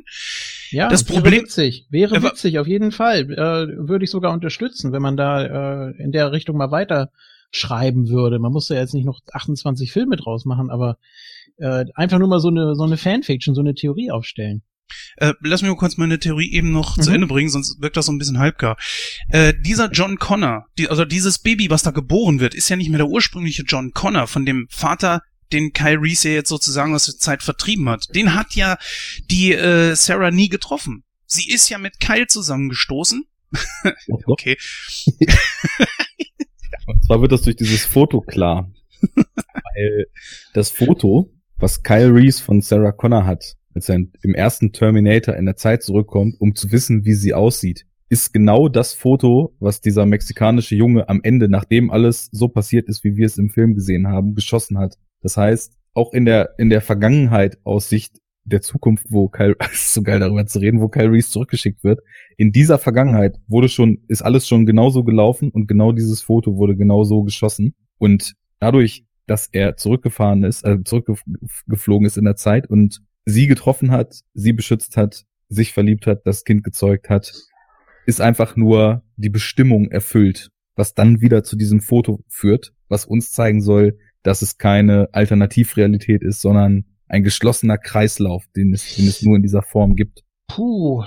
Also die Wahrscheinlichkeit ist natürlich sehr, sehr groß, äh, dass, es, dass es anders nicht gekommen wäre. Aber es besteht doch auch eine minimale Chance, dass dieses Foto auch ohne Keil entstanden wäre. Wenn Äh, sie theoretisch mit dem vorherigen Vater genau dasselbe erlebt hätte, Ja, was, aber ja, was ja dazu geführt hat, dass sie auch die Stadt verlassen hat und so weiter, dann schon, ja. Also ich bin eher so ein Fan von dieser äh, Time Machine Theorie. Time Machine hast du gesehen, Arne? Den, die Neuverfilmung? Nee, äh, doch klar, du meinst ja den auf äh, 2002. Genau. Also, Ja. die Neuverfilmung nicht, ich das die Originalverfilmung kenne ich. Äh, in der Neuverfilmung. Die Zeitmaschine jetzt, ne? Die Genau, ja. Und in Deutschland hieß der ja nur Time Machine, der wurde ja neu verfilmt. Mhm. Und äh, da war halt eben so die Theorie, ähm, oder kurz die Geschichte war, dass der Zeitreisende seine Zeitmaschine nicht deswegen erfindet, weil er sich nicht der Zeit zugehörig fühlt und einfach Bock hatte, sowas zu entwickeln, sondern er hatte diesmal einen Grund. Und zwar ist nämlich seine zukünftige Frau bei einem Überfall versehentlich getötet worden. Und das hat ihn so in Schuldgefühle gebracht, dass er sich begonnen hat, mit der Zeit zu beschäftigen und dann eine Zeitmaschine gebaut hat. Dann ist er in die Zeit zurück, ich glaube so vier Jahre, und hat versucht, das zu verhindern. Er hat den Überfall damit verhindert, dass sie gar nicht zu diesem Ort hingegangen sind, sondern sie wollten dann nach ihm nach Hause. Und er dachte, er wähnte sich schon in Sicherheit, aber sie ist dann von einer Kutsche überfahren worden. Und dann fragte er sich, warum? Und meinte, dass er nur in der Zukunft wahrscheinlich die Antwort darauf kriegen könnte. So, kürzen wir das Ganze mal ab. Er trifft irgendwann auf den Ober-Morlock, ja, ähm, der zu ihm sagt, du, du hast deine Zeitmaschine gebaut, weil sie gestorben ist. Wenn du jetzt aber zurückgehst und das verhinderst, hast du dann eigentlich gar keinen Grund mehr, sie zu bauen. Also kannst Ja. du deswegen, weswegen du zurückreist, das nicht ändern, weswegen du das gemacht hast. Also das, das ist eine Das eigentlich ist, das ist das Paradoxon. Das ist ja, Ja. ein Unterschied zur Zeitschleife. Du kannst ja, ähm, du kannst ja die Zeit immer wieder durchleben. Es müssen aber immer wieder die Eckpunkte stimmen oder beziehungsweise die, ja, wie will man das, wie will man das nennen? Ja, die gut, also stellst, ja, ja, ne? genau. Also ist die müssen die gleichen bleiben, sonst funktioniert das ganze Gefüge ja nicht. Genau. Es kann, es kann Milliarden von Abweichungen geben in Paralleluniversen, aber am Ende muss das dabei rauskommen. Denn sonst hast du ja hier den großen Knall. Das ist ja schön in zum Beispiel Butterfly-Effekt gezeigt Ja. worden. So, den wird, kriegt ja allgemein auch ein bisschen Schelte immer der Film. Ich finde den aber auch nicht. aus, aus den Gründen eigentlich ziemlich schön, weil so dieses Spiel der unendlichen Möglichkeiten dort einfach sehr, sehr deutlich und sehr, sehr drastisch dann einfach mal durchexerziert wird. So eine Entscheidung in der Vergangenheit anders und plötzlich ist zehn Jahre später das Leben sämtlicher Beteiligten zu was anderem geworden Ja. klar, dieser Butterfly-Effekt, so der ja dann tatsächlich irgendwann mal als wissenschaftliches Konzept, äh, ich glaube in einer, in einer Wetterforschung oder so kam da ja mal jemand drauf und, und hat das ein bisschen überspitzt dargestellt. Äh, sich dann so als Grundlage zu nehmen, kann man sagen, ist vielleicht ein bisschen übertrieben, ob das so einen Impact haben wird oder nicht, aber gerade in Filmen wollen wir ja nun irgendwie starke Konsequenzen von Handeln sehen und da passt das dann ganz gut. Und Ähm, ja, es gibt tatsächlich, äh, ist kein besonders guter Film, aber ich mag den trotzdem, weil er es eben auch ganz gut äh, behandelt. Äh, A Sound of Thunder. Da geht es darum, dass äh, Touristen äh, sich Dinosaurier angucken können in der Vergangenheit. Die müssen auf einem bestimmten Weg aber bleiben, auf dem Pfad, der, der markiert ist, also ähnlich wie in so einem, wie in so einem Park, wie in so einem Zoo. Und äh, sie dürfen eben nicht daneben treten. So, und es passiert, was passieren muss. Da tritt tatsächlich einer auf ein Insekt und dann äh, geht die Katastrophe los. Ist, ist furchtbar billig produziert und die Story ist nicht wirklich gilt auch gut. so als Trashperle, wenn ich mich nicht irre. also empfehle ich jedem, der sich, der sich für die Thematik aber interessiert. Einmal kann man den gucken. Ich finde sowieso, dass es auch überhaupt gar nicht schädlich ist, schlechte Filme zu sehen. Weil, also äh, schlechte oder vielleicht einfach nur suboptimale Filme, weil du musst ja auch die Baseline immer wieder setzen. Wenn du dir nur die High-Class-Meisterwerke der letzten 30 Jahre anguckst, äh, wie willst du das noch wertschätzen, was die erreichen? Das stimmt natürlich auch wieder. Ja, also. So, jetzt sind wir aber abgeschwiffen. Nee, gerade, ich, ich muss dazu nochmal sagen, gerade bei einem Genre, was man sehr liebt, so wie ich die Zeitreisefilme, da ist es einem auch fast egal, wer den produziert hat, wer da mitspielt, wie das, wie das Ganze aussieht, sondern dann ist man so in der Story einfach drin und, und ich kann da richtig schön drin versinken. Geht Ähm, mir genauso. dann- also sobald Zeitreise draufsteht, Ja. bin ich all in. Das ist mir egal, was da für ein Production Value, was für Personen oder was auch immer dahinter steht. Und das kann irgendwie so ein kleines Gedankenexperiment wie Primer oder die großen Filme 12 Monkeys zurück in die Zukunft oder halt Ja. äh, ganz abgefahrener Shit sein, der sich irgendwie dazwischen findet, à la Looper oder Predestination oder was auch immer. Ja, ja. Da verstehen wir uns. Ja, sehr. Also ich habe auch alle Filme gesehen, die du gerade aufgezählt hast und noch viele, viele mehr. Deswegen äh, bitte lass uns noch mal irgendwie uns drüber unterhalten, talken, was auch immer. Ja, wunderbar. Also Ja. wir haben, wir wollen die Reihe Zeitreise, weil wir haben gesagt, das ufert viel zu krass aus, wenn wir das alles in eins machen. Wir wollen die noch fortführen. Dementsprechend, äh, da bist du natürlich als Gast eingeladen, wenn du darauf Bock hast. Auf jeden Fall, auf jeden Fall immer. Sehr schön. Dann sage ich Bescheid, wenn Zeitreise Nummer zwei bei uns. Habt ihr seid ihr bestimmte Filme durchgegangen oder Ja, nur genau. die Arten, wie Zeitreisen in Filmen verarbeitet? Ja, wir haben wieder konzeptuell, wie wir so sind, uns gefühlt gar keine Gedanken gemacht. Ich wollte eigentlich im Vorfeld so von, von jeder dieser besagten großen Konzepte einen mit reinholen. Dann haben wir aber irgendwie das doch gar nicht richtig auf die Reihe gekriegt und haben dann im ersten erstmal Looper, ähm, 12 Monkeys und Bill und Teds verrückte Reise durch die Zeit gemacht. ähm, ja, da fiel uns dann auf, wir haben jetzt irgendwie zweimal so die deterministische und einmal so eine Mischmasch-Variante. Beim nächsten Mal soll es dann in Richtung Alternativ-Zeitstrahl gehen. Da werden wir uns wahrscheinlich auch einen populären, äh, einen weniger populären und irgendwas ganz Obskures suchen. Ja, Butterfly-Effekt ist ja ein ganz gutes Beispiel. Genau, Also, Butterfly-Effekt, zurück in die Zukunft logischerweise, den muss man ja auch im Archiv haben und dann schauen wir mal irgendwie sowas wie About Time oder so, was ja auch total spannend mit verschiedenen Genres spielt. Äh, alles eine Frage der Zeit, ne? Ist Genau, das? genau. Ja, oh, den liebe ich ja auch. Furchtbar auch kitschig, aber, aber ich, oh, Gänsehaut. Gut. Sehr ähnlich. Schöner Film. Gut, äh, aus Terminator Salvation wurde die Nightcrow vs. Enough Talk Zeitreise Ja, aus. ach Mann. Fast schon schade, dass, naja, nein, wir müssen da jetzt durch. Ja, aber wer sich für das Thema interessiert, wir hatten tatsächlich den ersten Butterfly-Effekt äh, schon in Episode 62 mal besprochen. Ja. Und das war eine ziemlich gute Besprechung. Ich glaube, du warst damals dabei schon, ne, Ja, Julian? ja. Ja, Butterfly-Effekt war ein guter Film. Die darauf folgenden nicht mehr so, muss ich gestehen. Ja, da muss Ja, man, da muss man Fan ja. sein des Genres. Also ich fand Ja. das mit dem zweiten, mit den, mit den Fotos, das fand ich auch noch okay. Der dritte dann einfach nur durch Konzentration war da ein bisschen weit hergeholt und im dritten ging es ja dann auch wirklich nur um, um Gewaltszenen oder so. Da äh, weiß ich nicht. Das, das war dann mehr so, war dann mehr so eine Richtung, Richtung Thriller. Ne? Wobei der erste ja auch ein ziemlich brutaler Film ist. Ja, also für das, was er Ja. ist, ist das ein wirklich guter Film. Gut, kommen wir mal wieder zurück zu Terminator. Ähm, also meine Theorie hatte ich deswegen aufgestellt, weil mich das schon immer so gestört hat. Erstens, immer ein anderer Schauspieler. Zweitens, John Connor ist immer anders. Und da hatte ich versucht, mir das irgendwie zusammenzureimen, wenn dann tatsächlich John Connor mh, im ersten Terminator, ja ich sag mal, ausgetauscht wurde durch das Kind von äh, Kyle und von äh, Sarah Connor. Ja, Ja, ja. Äh, dann ist es natürlich eine ganz andere Person. Und diese Person im Epi äh, in Episode 2 wollte ich gerade sagen, im zweiten Teil ist er ja auch so ein Typ, ja, er wird ja eher darauf getrimmt, das zu werden, was er sein soll. Nur dieses Kind, das ist ja nicht das ursprüngliche Kind. So habe ich mir das immer zusammengereimt. Und in Teil 3 ist er ja total verunsichert, weiß überhaupt nicht mehr, was ist und so weiter und so fort. Und in Teil 4 haben wir jetzt das Phänomen, er ist ja gar nicht der, der er sein soll. Er ist ein Anführer, oder besser gesagt, er ist ein, ein hohes Tier einer Widerstandsbewegung, nicht der Widerstandsbewegung. Es gibt also verschiedene Gruppierungen. Und da wiederum ist es so, dass er mehr oder weniger nur so eine Art Prophet ist, weil er eben die Informationen aus der Zukunft von seiner Mutter hat.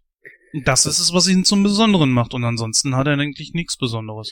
Ja, noch. Also da spielen wahrscheinlich die verschiedenen Daten so ineinander, die dann in der Zukunft da genannt sind, weil ich habe den Film jetzt die Male, wo ich ihn geschaut habe, so ein bisschen als quasi die Origin Story von John Connor als diesen Widerstandsführer sozusagen gesehen, weil mm. im Laufe der Ereignisse ist es ja so, dass das, was eigentlich diese zusammen agierenden Widerstandsgruppierungen leitet, das ist ja dieser Stab, äh, wo auch Michael Ironside, äh, Michael? Heißt er Michael? Nein. Doch, ich weiß nicht. Also der ja. Herr Ironside mitspielt und äh, ein paar andere Leute, die in diesem U-Boot ihre Basis haben, was ich ehrlich gesagt auch eine ganz clevere Idee fand, so wenn oben alles voll ist mit Maschinen, die die jeden Schritt quasi überwachen und alles sofort mitkriegen, dann sich eben unter unter das Wasser zu verziehen. Naja, und die werden ja eben durch diese Falle, die die Maschinen eben quasi den, den Menschen darstellen, über Marcus wird das U-Boot ja zerstört. Das heißt, alles, was es quasi an Führung in dieser Widerstandsbewegung gibt, ist nicht mehr. Und John Connor ist ja derjenige, der jetzt quasi mit dem Ruhm diese Operation dort in dem Ex-San Francisco in diese Basis einzufallen, die Leute zu befreien und quasi dort die Basis zu zerstören, sich dann eben schmücken kann. Und insofern hatte ich das so verstanden, dass er dann hier am Ende des Films quasi, und die wollten ja auch damals noch deutlich mehr Sequels machen, aber der Film ist ja nicht so gut gelaufen, deswegen wurde das dann auch nichts, ähm, dass er dann quasi in Salvation 2 und Salvation 3 quasi diesen Krieg gegen die Maschinen wirklich geführt hätte, den wir hier eben noch nicht wirklich zu sehen kriegen, weil hier einfach alles erstmal Nachwirkungen von dieser Übernahme der Maschinen und diesem nuklearen Holocaust ist.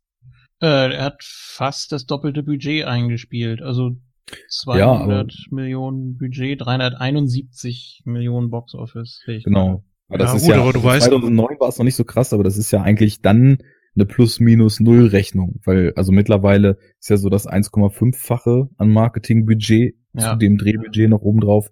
Damals Faktor Faktor 2 kommt wahrscheinlich hin. Also hat sein Geld vielleicht gerade so eingespielt, ne?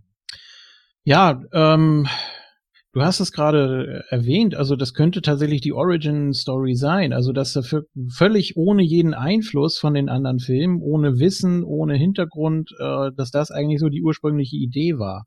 Habe ich so gar nicht gesehen, logischerweise. Also wenn man das Gesamtkonstrukt sich anguckt, dann denkt man so ja eigentlich nicht. Ähm, er fällt für mich auch wirklich ein bisschen raus. Also man könnte ihn auch äh, Reese a Terminator Story nennen. dann hätte er gar nicht, ja, dann, dann hättest du da so eine Art Spin-off gehabt, so nach dem Motto, muss man nicht gucken, trägt jetzt nicht wirklich was zur Gesamtstory bei. Aber ich weiß nicht, so hat man, glaube ich, andere Erwartungen gehabt einfach. Ja, er erfüllt halt viele Trademarks der Reihe auch einfach nicht. Ich ja. meine, ich finde es immer schön, wenn eine Filmreihe wiedererkennbare Elemente hat, aber trotzdem sich innerhalb dieser Elemente eben neu definiert. Ja. Und das, finde ich, ist bei Terminator eben auch, also in den klassischen, ich sag jetzt mal eins bis drei, wobei ich drei damals auch nicht so gut wie die ersten beiden fand und den auch kaum noch vor Augen habe, aber du hast immer dieses Verfolgungsjagd-Element halt auch als großen Teil des Films gehabt. Da ist etwas, das will den Leuten im Jetzt oder in einem hypothetischen Jetzt an den Kragen und dann ähm, ist quasi Flucht und sich zu sortieren, wie man irgendwie dieser Sache Herr werden kann, angesagt. Ist hier auch nur sehr bedingt. Also es, es hat zwar schon so ein bisschen Roadtrip-Charakter, aber was ist die verfolgende Instanz darin? Ich finde sie nicht so richtig. Ja, ich finde, man merkt ganz klar, dass so eine ganz andere Handschrift auf dem Film ist. James Cameron hatte einfach so ich sag mal, den Hang, die Sachen ziemlich düster zu gestalten. Im dritten Teil hatten wir ja Jonathan Mostow da als Regisseur. Und ich finde, dass du da wirklich auch die Handschrift von ihm siehst und nicht mehr von dem ursprünglichen Regisseur. Es war ja sogar Schwarzenegger selber, der im dritten Teil dann auch gesagt hat, so, also, nee, da müssen wir noch eine Schippe draufhauen. So alleine wird das nichts. Ich glaube, diese ganze Geschichte da mit dem Kranwagen, die geht ja, ja sogar auf ihn genau. zurück, ne? Habe ich ja. auch gehört. Ja. Und ist, glaube ich, sogar aus eigener Tasche bezahlt worden von, von Schwarzenegger. Ja, es ist, der dritte Teil hat schon viele Kritiker und ich kann es auch nachvollziehen, weil er halt eben auch viele Elemente da drin hat, wo ich mir sage, ach Leute, ernsthaft, ja, wo er mit dieser komischen Stripperbrille da rauskommt ja, in Ordnung, okay, wir sollen ein bisschen lachen, aber ich sag mal so, bei Terminator 2, da habe ich das so, bei den wenigen Szenen, wo man lachen kann, da überlässt mir der Film selber, ob ich das jetzt lustig finden möchte oder nicht. Terminator 3 geht dann daher und sagt schon so, ja, das findest jetzt lustig. Dann, wo ich mir einfach denke, warum? Leute, ob das, Moment, Moment, Entschuldigung, ob das jetzt eine umprogrammierte Maschine ist oder nicht, es ist trotzdem immer noch ein Terminator. Und äh, ihnen dann im dritten Teil da zum Beispiel mit dieser Stripperbrille da äh, hinzustellen, ach, ich weiß nicht. Also auch wenn dieser Terminator tatsächlich anders war als wie der im zweiten oder im ersten, ach, ja. Also ich glaube nicht, dass man es unbedingt saukomisch finden soll, sondern es soll einfach sympathisch rüberkommen, dass man auch äh, den Terminator als harmlos empfindet. Im zweiten Teil hast du diese umstrittene Lächellern-Szene, also im Director's Cut. Ich wollte gerade sagen, da gibt's ja zwischen den Versionen, dachte ich eben schon, als äh, Jens vom Humor sprach, dann doch maßgebliche Unterschiede, wie viel man da grinsen oder lachen soll beim Schauen. Ne? Ja gut, dazu hat ja James Cameron selber irgendwo mal in Making of gesagt, beziehungsweise im Voice-Over gesagt, dass er die Szene bewusst auch rausgenommen hat, weil er sich bewusst war, dass das nicht gut rüberkommt. Weil es einfach auch so, ähm, der Terminator macht ja schon Dinge, die, ja, einer Maschine nicht wirklich würdig sind oder was heißt würdig, die untypisch sind für die eines Terminators. Ein Terminator macht das, was er machen muss und nicht mehr und nicht weniger. Dafür ist er da, dafür ist er programmiert und das ist seine Bestimmung. Aber ja, das, du brauchtest ja unbedingt auch den erhobenen Zeigefinger am Ende des zweiten Teils. Wenn ein Terminator den Wert des Lebens schätzen lernen kann, dann können wir es vielleicht auch. Also man musste ihm so dieses Menschliche mitgeben, das Sympathische, das Coole, das auch so ein bisschen Selbstironische vielleicht. Ähm, das, das wollte man mit drin haben und es hat mich nie gestört. Mich also auch nicht. Nee, mich auch nicht. Aber da möchte ich kur gerne kurz begründen, warum. Weil hm. diese Maschine ja auch schon in einem weit fortgeschrittenen Stadium des Films dann so gehandelt hat. Er ist ja ein lernender, wie er sagt, selber sagt, lernender Computer. Das heißt, er hat mit Menschen Kontakt gehabt, er hat gelernt, aber im dritten Teil ist es ein völlig neuer Terminator der nur so aussieht wie der im ersten und zweiten. Ja. Ne? Und ja. warum sollte der am Anfang so handeln? Das muss schon von irgendwo herkommen, das ist schon richtig.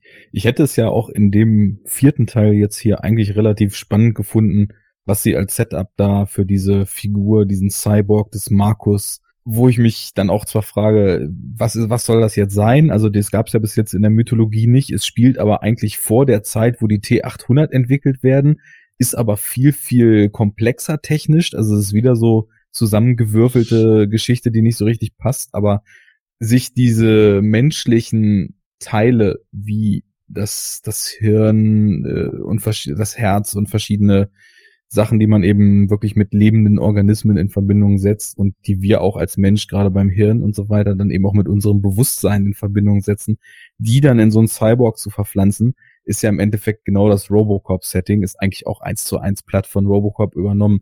Das Gedächtnis soll gelöscht werden, er soll programmierbar sein, er soll quasi im Dienste der Maschinen hier oder bei Robocop mhm. dann eben der OCP Corporation dann agieren. Und was man daraus aber quasi so hätte ableiten können, dieses kann man das Menschliche aus einem Menschen austreiben? Geht das Hirn so weit um zu programmieren, dass er tatsächlich nur noch Befehle verfolgt und so? Das wäre schon spannend gewesen. Das wird aber auch nicht groß ausgelotet hier. Ich glaube, dass man es bei ihm auch gar nicht versucht hat, weil er ist sich seiner selbst ja wirklich bewusst. Er wacht ja mitten im Jahr 2018 auf, 15 Jahre später. Er kommt ja da, ich glaube, aus einer Grube oder so kommt er da hervorgekrochen, ne? Und äh, guckt sich dann ja auch um und fragt ja auch so, welches Jahr haben wir, was ist hier los, was ist Skynet? Er weiß auch nicht, was los ist. Ich denke einfach mal, dass Skynet nicht möglich gewesen ist, sein Gedächtnis zu programmieren sondern einfach nur irgendwie Teile davon zu löschen. Er sollte es ja auch gar nicht. Dann hätte er ja genau. schließlich, also dadurch, dass er seine eigene Erinnerung hat und eben felsenfest davon überzeugt ist, dass er ein normaler Mensch ist, der einfach nur aus ihm nicht nachvollziehbaren Gründen jetzt in dieser Zeit aufgewacht ist, äh, dadurch funktioniert er ja quasi noch viel besser für die Zwecke, eben diesen Widerstand zu infiltrieren. Im Endeffekt ist es dann, und das ist genau das, was Julian auch gerade meinte, ist es dann auch wieder die Bekehrung zur Menschlichkeit am Ende des Films, wo dann auch gesagt wird, äh, dass das Gute ist in ihm und er tut dann im Endeffekt das Richtige, so wie Arnie dann im zweiten Teil eben auch. Aber vorher soll er ja quasi ohne sein Wissen ein, ein Tool oder eine, eine Waffe der Maschinen sein. Ähm, ja. Aber wie vieles im Film, das ist halt einfach so drin. Aber ich erwarte jetzt auch in so einem Actioner und ich meine, die Terminator-Filme sind halt auch zu großen Teilen Actioner, ist alles okay. Da erwarte ich jetzt keine extrem tiefen Abhandlungen über solche Themen. Das machen andere Filme, aber das ist so hingeklatscht. So wie, so wie vieles, wie, wie der Fanservice, die Kulissen und so weiter, ist alles irgendwie hingeklatscht in dem Film. Ja, das ist richtig. Also viel würde ich da auch nicht erwarten, aber wir haben es natürlich jetzt mit einer Reihe zu tun, die jetzt auch schon fünf Teile hat und dadurch natürlich das Ganze auch mehr Formen angenommen hat. Wobei äh, ich übrigens sagen muss, du hast recht, das passt überhaupt nicht in die Folge rein, also vom logischen Ablauf her, äh, dass ein solcher, ja kann man sagen, Hybride, ja, würde nee, ich sagen, ja. Cyborg halt, ähm, dass der entwickelt wird bevor die T800er kommen. Denn die T800er wurden ja entwickelt, um die Menschen zu infiltrieren und zu täuschen. Aber lass uns das fast vielleicht sowieso gerade mal aufmachen. Ja. Da passt doch dann auch diese Zukunft, die der Film, also Salvation uns jetzt hier zeigt, sowieso hinten und vorne nicht zusammen. Also auf der einen Seite ist der aktuelle Status der Terminator der T600, der da vollkommen planlos in den Ruinen rumstapft, hört ein Geräusch, ballert drauf, schön Predator-mäßig und äh, ist aber so dämlich und hat so wenig Handlungsspielraum eben in seiner Programmierung drin, dass er durch so einen billigen Schlaufentrick schon außer Kraft gesetzt wird. Und auf der anderen Seite fliegen dann da irgendwelche ultra Hightech künstliche Intelligenz getriebenen Flugzeuge, autonom fahrende Motorräder, irgendwelche von den Matrix-Wächtern geklauten äh, Fischbots, die in Sümpfen alles abscannen rum. Also das ist doch alles technologisch hundertfach komplexer als diese T600, die wir eben aus den alten Filmen so als, als Kampf- und Mordmaschine der Zukunft kannten. Wir sind aber sogar tatsächlich noch deutlich davon entfernt, dass überhaupt der T800 serienreif ist. Das ist auch sowas, wo ich, wo ich einfach dann kein gutes Gefühl für die Welt kriegen kann, weil die sich selbst widerspricht. Also es ist nicht nur so, dass sie den Filmen vorher widerspricht. Das, da könnte man auch sagen, gut, die kontinuierlich, äh, kontinuierliche Erzählung ist jetzt nicht unbedingt sehr weit fortgeschritten und sehr stringent, aber es macht in sich in diesem Film Sinn. Aber auch das macht's für mich nicht. Und wenn dann noch solche Sachen dazukommen, wie dass die autonom fahrenden Motorräder, wie der, der, der Tuning-Typ an der Ampel noch ihr Gas aufheulen lassen, bevor sie losfahren, da denke ich mir, warum sollte das ein von einer KI getriebenes Motorrad machen, anstatt einfach nur seiner Programmierung zu folgen, loszuheizen und die Ziele umzubringen? Also, na, da werde ich zum Picker, obwohl ich das sonst bin. Oder selten ja, es ist eine blöde Theorie, aber vielleicht, äh, weil es darauf ausgelegt ist, früher oder später doch komplett menschlich zu werden. Dass das schon so drin ist. aber das ist nur so eine Idee, dass man da die Prioritäten auf was anderes gelegt hat. Also ich, ich finde nicht. sowas immer spannend, aber ich, ich, ich finde es schön, wenn Filme solche Theorien mit irgendwas untermauern. Also siehst du denn irgendwas anderes in dem Film, wo du sagen würdest, hier ist klar ersichtlich, dass die Maschinen nicht nur ein Bewusstsein entwickelt haben, sondern dass sie menschlich werden wollen? Nein, so nicht, aber vielleicht ist es eher so eine Experimentierreihe, äh, dass man sagt, okay, wir können äh, selbstständig fliegende, fahrende Maschinen bauen, ähm, aber wir müssen eben auch was in der anderen Schiene tun. Ähm, die werden dann eben anders gebaut oder die funktionieren eben noch nicht so wie die anderen Maschinen, die nichts Menschliches an sich haben sollen. Ja. Äh, es ist, es ist blöd und ich sage mir das auch gerade völlig aus den Fingern, aber wenn man sich etwas erklären will, dann geht man merkwürdige Wege, ich weiß. ja, ich, ich kenne das selber, dass ich mir manchmal die Sachen richtig schön zusammenschuster. Ja, ist schwierig, weil natürlich haben wir hier einen Film, der ist, äh, jetzt muss ich mal gerade rechnen, 25 Jahre nach dem ersten Terminator rausgekommen. Unser gesamtes Verständnis von Technik, von KI, oder möglicher KI und so weiter hat sich natürlich maßgeblich entwickelt in der Zeit, keine Frage. Das heißt, jemand, der in 2009 Terminator 4 dreht, der nimmt ja ganz andere Gedanken und ein ganz anderes Technikverständnis damit rein, als die Modellbauer, die 1984 mit relativ wenig Budget da eine düstere ja. Zukunft für die Eröffnungsszene zusammengeklamüsert haben. Aber ich mag das halt, kannst gleich auch noch was dazu sagen, aber, aber kurz mhm. noch, wenn man der Vorlage auch obwohl man jetzt mehr Geld, mehr Technologie, mehr Effekte und so zur Verfügung hat, eben treu bleibt. So wie zum Beispiel in Blade Runner 2049.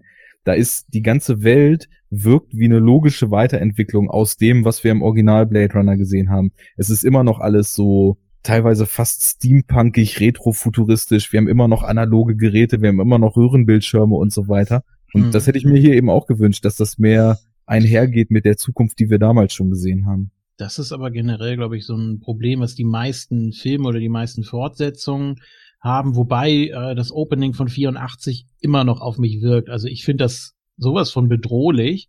Ohne Frage, Ähm, klar. Das ist, äh, das ist auch für mich Gänsehaut. Also auch wenn es so ruckelt oder eben so mechanisch aussieht, aber gerade das macht es für mich aus. Ich mag es nicht, wenn es zu flüssig und zu steril aussieht. Da geht für mich dann viel äh, verloren. Und das wäre jetzt eine Frage der Effekttechnik, Ja, klar. klar. Ich meine einfach nur, dass die Welten, also nicht so wie Episode 3, wo alles nur CGI und fancy fancy und Laser, Laser, Laser und Licht, Licht, Licht ist. Und dann kommt chronologisch danach Episode 4, wo halt alles total low-level von der Technologie ist, ne? Ja, das gleiche Problem wie bei Star Wars. Episode 1, 2, 3 sehen flüssiger aus und spielen äh, vor der Originaltrilogie. Ja, die, Die Technik meinte ich ja gerade. Er meinte so, die ja gerade, das dachte ich auch gerade.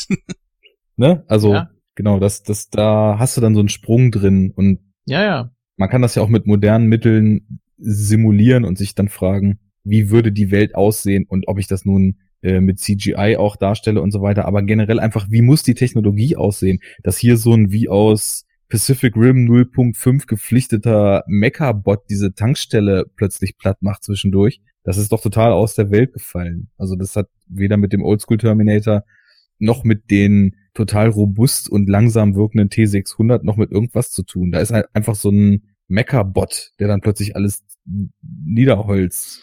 Eine Ja. komische Entscheidung einfach. Naja gut, da muss ich aber schon mal sagen, lobe ich mir das MCU, die zwar ganz kleine, wenn auch minimale Logiklücken dazwischen hat, wo die Kontinuität dann manchmal nicht so greift, aber sie nehmen schon verschiedene Punkte einfach auf, wenn mal was schief läuft, wie zum Beispiel einer der Steine ist in, in Asgard und dann wird das einfach mal so mit als Attrappe äh, erklärt. Äh, Das sind so, so Kleinigkeiten, wo dann auch wirklich gut drauf geachtet wird und in so vielen Filmen eine wirklich tolle Kontinuität drin ist, beziehungsweise lobe ich mir da Rogue One von Star Wars, die wirklich so alles aufgegriffen haben, dass das tatsächlich zwischen Episode 3 und 4 hätte spielen können. Das muss ich jetzt auch mal kurz noch sagen. Was Rogue One macht, ist eigentlich das, was ich mir generell vom MCU gewünscht hätte. Ähm, MCU spielt ja leider immer chronologisch hintereinander. Und ich finde, dadurch geht dieser Universumsgedanke und die Möglichkeiten, die so ein Universum hat, eigentlich voll den Bach runter. Ich hätte es, also als sie das angekündigt haben, was sie da machen und dann die ersten Filme rauskamen, da hätte ich mir halt total gewünscht, dass es auch mal Filme gibt, die parallel spielen, die verschiedene Konflikte haben, verschiedene Villains, verschiedene Helden, die sich dann aber mal überschneiden und wo man dann plötzlich den Event aus dem einen Film in dem anderen Film aus einer anderen Blickrichtung sieht und so weiter. Ja. So, so ist es immer nacheinander und bezieht sich immer nur retrospektiv auf das, was mal passiert ist. Und da ist Rogue One schon cool, weil die erzählen halt eine, ein Event, was in Episode 4 referenziert wurde, äh, wie diese Pläne dann eben bekommen werden, äh, aus, aus der Perspektive der Leute, die das gemacht haben. Das schafft für mich auf jeden Fall mehr Universum, als immer nur nacheinander eine Geschichte nach der anderen zu erzählen. Aber ich bin auch relativ raus beim MCU. Vielleicht machen sie das ja mittlerweile. Es geht aber Jein. dann schon so in die Richtung wie Unbreakable und Split, ne? Also was ja zeitgleich oder ja fast zeitgleich läuft. Also es schließt nicht an irgendwas an, sondern es ist eben nur ein anderer Blickwinkel, oder? Würde ich sagen. Ist auf jeden Also- Fall die spannendere Form, finde ich, so eines Universums, Mhm. ja. Ich weiß auch gar nicht, ob Shyamalan das jetzt noch zusammenführen will und dann äh, die zwei Protagonisten aufeinandertreffen lassen wird. Kann auch aber nur ein Gag gewesen sein. Also mir würde es eigentlich schon reichen. Nein, ist es nicht. Also es Nee, gab nicht, ja. tatsächlich wirklich Pläne dafür. Inwieweit die jetzt fortgeschritten sind, weiß ich nicht. Damals, als der Film im Kino war, äh, habe ich mich schon dafür interessiert, weil wusste ja keiner, dass das in demselben äh, Universum spielt wie Unbreakable, bis dann am Ende dann äh, plötzlich der Protagonist aus Unbreakable da äh, sitzt, also Bruce Willis. Und ja, da habe ich mich dann auch natürlich gefragt, okay, wie kann, geht das jetzt mal ein? Und äh, ja, das soll wohl zusammengeführt werden. Aber inwieweit das fortgeschritten ist, weiß ich Ich habe jetzt auch überhaupt keine Story-Idee. Aber das ist auch nicht mein Problem. klassische Superhelden-Story. Held und Villain hauen sich so lang auf die Ohren, bis der andere nicht mehr aufsteht. Oh ja. Kreativ Gut. und spannend. Das ist auf jeden Fall mal was Neues. Das, da fiebern wir drauf hin. mal was anderes Thema auf die Ohren hauen. Wie fandet ihr denn, also ganz allgemein jetzt technisch den Film hier und auch speziell so die, den Look, die Action-Szenen, äh, die Effekte etc.? Ja. War okay, aber für mich eben, wie gesagt, kein Terminator. Also ich kann das nicht einfach so stehen lassen und sagen, ja, das war gut gemacht. Ähm, und dann auf der anderen Seite, aber es, es passt eben für mich nicht ins Terminator-Universum, rein optisch. Irgendwie nicht. Ja. Da ist der Film ja jetzt leider schon auch so ein bisschen Opfer seiner Entstehungszeit, muss man sagen. Er ist ja schon ziemlich krass in diesem Michael Bayschen Teal and Orange Look. Also alles ist ja entweder immer Sepia oder Türkisblau. Und ja. ähm, ich muss aber sagen, also bei den Action-Szenen merkst du halt auch schon, da soll vieles auch so reminiszent sein. Ne? Wir haben halt die Truck-Verfolgungsjagd am Anfang. Nicht so als isolierte Action-Szene hier, aber ganz schön fand eigentlich. Auch weil es echte Explosionen gab und das recht greifbar ist alles noch so, obwohl der Film 2009 eben rauskam. Ähm, dann hast du am Ende den, den Showdown in einer Fabrik. Das ist natürlich, und dann auch wieder natürlich das flüssige Metall, ne? Das ja, ist dann yes. auch voll so in, im Zuge der ganzen Dinge, die wir aus der Reihe so kennen. Aber im Gegensatz zu der Truckverfolgungsjagd, die irgendwie ganz nett war, oder diese kleine Action-Szene, wo Bale da in diesen kleinen Teich fällt und dann mit dem, mit dem Maschinengewehr diese, ich nenne sie jetzt einfach mal Robo-Aale da niedermetzeln ja. muss. Die war auch ganz okay, aber das Finale, das hat mich völlig verloren dann irgendwann. Das war einfach nur noch stumpfes Gekloppe und da wir ja vorhin schon gemerkt hatten, die Motivation des Ganzen wird eigentlich nie so richtig klar, war ich da relativ raus. Also ich fand eigentlich diesen Charakter Blair Williams ziemlich interessant.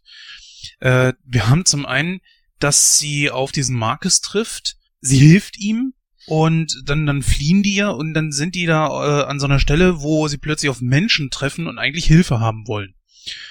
Aber die haben nichts weiter im Sinn in einer wirklich apokalyptischen Zukunft, äh, als wie sie vergewaltigen wollen. Hä? Was soll das denn? nicht, dass das jetzt doof geschrieben ist.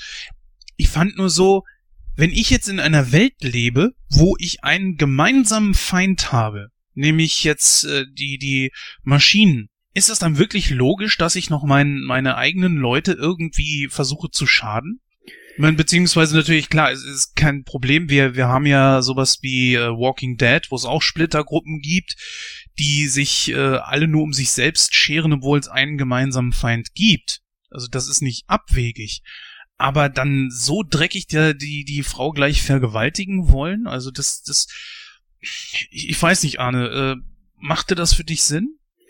Naja, ich, ich weiß auch wieder, wo es drauf hinaus wollte, aber. Natürlich, klar. Ich meine, du, das ist das dieses typische Endzeitmotiv. Du hast irgendwie diese, im, im Angesicht des nahenden Todes und des Untergangs der Welt ist sich dann doch wieder jeder selbst der Nächste keine Ahnung, kennt man ja aus irgendwie zig Filmen, also Book of Eli wurde ja vorhin schon genannt, kennt man aus kleinen Perlen wie The Survivalist zum Beispiel, wo auch in so einer Endzeitstimmung jemand allein in so einer Hütte wohnt und eben auch ständig sein Gemüse, was er anbaut, verteidigen muss, weil immer wieder Leute kommen und ihn halt beklauen wollen, obwohl man ja irgendwie gemeinsam eigentlich viel mehr erreichen könnte. Und ja, es ist, es ist irgendwie so ein Trope aus dieser Art von Film, dass dann eben natürlich alles sich zum Schlechten wendet und wie in Mad Max die Verrückten irgendwie die Welt plündern und so weiter. Aber das kam für mich auch wieder eher so aus dem Nichts und ja.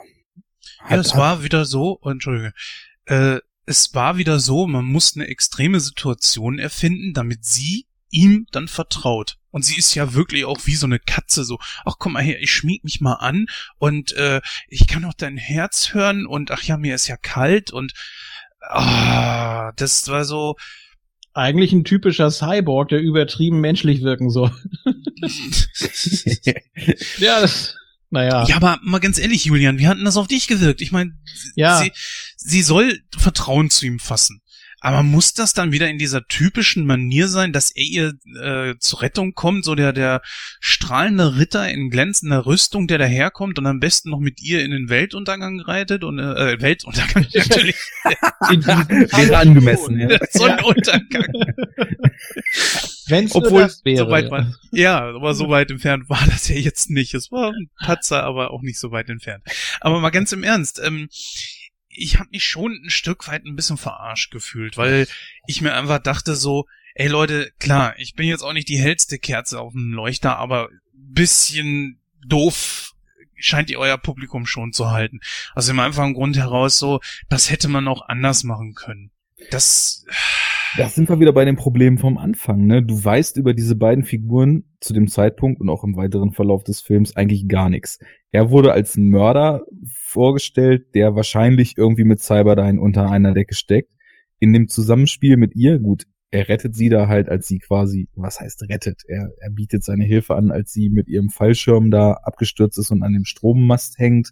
Ja, dann sind sie kurz zusammen unterwegs, aber da sind auch nie so jetzt aus dramatischer Sicht und aus erzählerischer Sicht Charaktermomente bei, die mich nachfühlen lassen, was das für Charaktere sind und was die eventuell aneinander finden könnten. Und deswegen ist dann eben auch der Moment, wo sie ihn später befreit und wo sich diese Love Story oder sowas zwischen denen entwickelt, der kommt halt aus dem Nichts und ich frage mich eben, woher. Du hast halt vorher schon, da, da wird ihm ja gerade klar, dass er eine Maschine ist, wo ich mir da denke, Mann, du hast bei Cyberdyne unterschrieben, das soll jetzt eine Überraschung sein im Film, come on, äh, das hätte er aber irgendwie mal ein bisschen schöner aufbauen können. Und dann, als, dann kommt wieder so eine Geschichte aus dem, aus dem Nichts, dass sie dann eben ihn da befreit und ich denke mir, Mensch, gut, er hat dich jetzt da mal gerettet und das soll dann jetzt reichen als Motivation, dass ihr euch verliebt und dass ihr jetzt gemeinsam in den Weltuntergang reitet.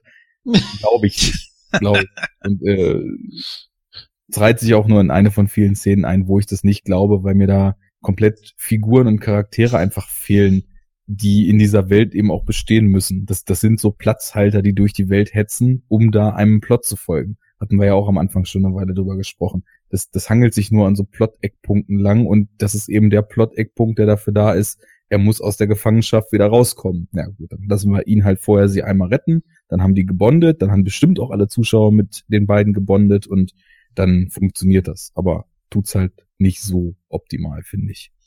Wäre er ein Mensch gewesen, dann hätte mich jetzt nur die Art und Weise, wie sie sich ineinander verliebt haben, oder sie sich in ihn, äh, dann hätte mich nur das gestört. Aber sie ist ja jemand, ich schätze sie mal so Anfang 20 ein oder Mitte 20. Jemand, der auch in, in den Krieg hineingeboren wurde, auch in, oder besser gesagt als Kind hineingewachsen ist. Und eigentlich den, das ganze Leben über ja so eigentlich wissen müsste, dass man Maschinen nicht trauen kann, solange es Skynet gibt. Deswegen aber plötzlich vertraut sie ihm, obwohl er offenkundig von äh, Skynet irgendwie verändert wurde. Ähm, klar, es stellt sich hinterher heraus, er ist, äh, er ist doch irgendwo menschlich, aber das ist vollkommen egal, denn John Connor hatte wieder mal recht, denn Skynet hat ihn ja nur dazu benutzt, um, um den Widerstand zu infiltrieren. Also war der Misstrauen ja auch gerechtfertigt. Ja, klar. Äh, das, das, das stimmt auf jeden Fall. Wir sollen dann ja eben quasi den Twist noch kriegen, dass er aber diese Programmierung hinter sich lässt. Nur, ja, da fehlt dann auch einfach viel Charakterzeichnung noch bei ihm, um dann zu verstehen, warum er das machen soll. Weil bis zu dem Punkt hat er sie halt mal gerettet, aber ist eigentlich traurig, dass er ein Cyborg ist und hat eine Historie als Mörder. Äh, darf ich mal eine kleine Tür aufmachen? Immer gern. Ich behaupte jetzt einfach mal, dass das Ganze absoluter Schwachsinn ist. Für eine logisch denkende Maschine wie Skynet ein Programm, äh, ein Programm, das so weit fortgeschritten ist, dass es selber forschen kann, dass es Erfindergeist hat und so weiter. Denke ich mir doch einfach, du hast doch so viele Gefangene da. Also du brauchst eigentlich nur jemanden, der für dich in Richtung John Connor rennt, damit äh, Skynet merkt, aha, der ist da und da. Okay, einverstanden. Dann nimm doch einfach einen von deinen Gefangenen, hefte ihm einen GPS am Arsch und der rennt automatisch zum Widerstand zurück dann hätte doch Skynet die äh, den Aufenthaltsort von John Connor automatisch gehabt. Ich riskiere viel dabei, Vader. Ja, er, das Problem ist ja, ja, ist, aber pass auf, das, das Problem an der Sache ist ja, dass er seinem eigenen, also Skynet kann seinem eigenen Produkt ja keine Befehle erteilen, weil das Gehirn ja nicht ja suggerierfähig ist für Befehle. Es ist trotzdem immer noch ein ja menschlich denkendes Wesen mit Cyborg-Elementen. Und das war's. Wozu ja. dann der ganze Maschinenquatsch? Das ist eben auch überhaupt nicht richtig ausformuliert und überhaupt nicht bis zu Ende gedacht. Das war ja auch das, was mir vorhin fehlte, dass man da mal was draus gemacht hätte aus dieser Mensch-Maschinen-Hybridisierung und das dann vielleicht auch mal so ergründet, inwiefern dann da noch Mensch drin steckt oder nicht. Aber du hast schon völlig recht, eine, eine fortgeschrittene Maschine und logisch denkende, rational, komplett denkende und man darf ja auch bei KIs nicht vergessen, dass wir halt auch total in unserer Wahrnehmung dazu neigen, eine mögliche KI-Denke eben so zu anthropomorphisieren und da unheimlich viel Menschliches reinzulegen, wobei eine wirkliche KI wie Skynet ja ganz anders funktionieren würde.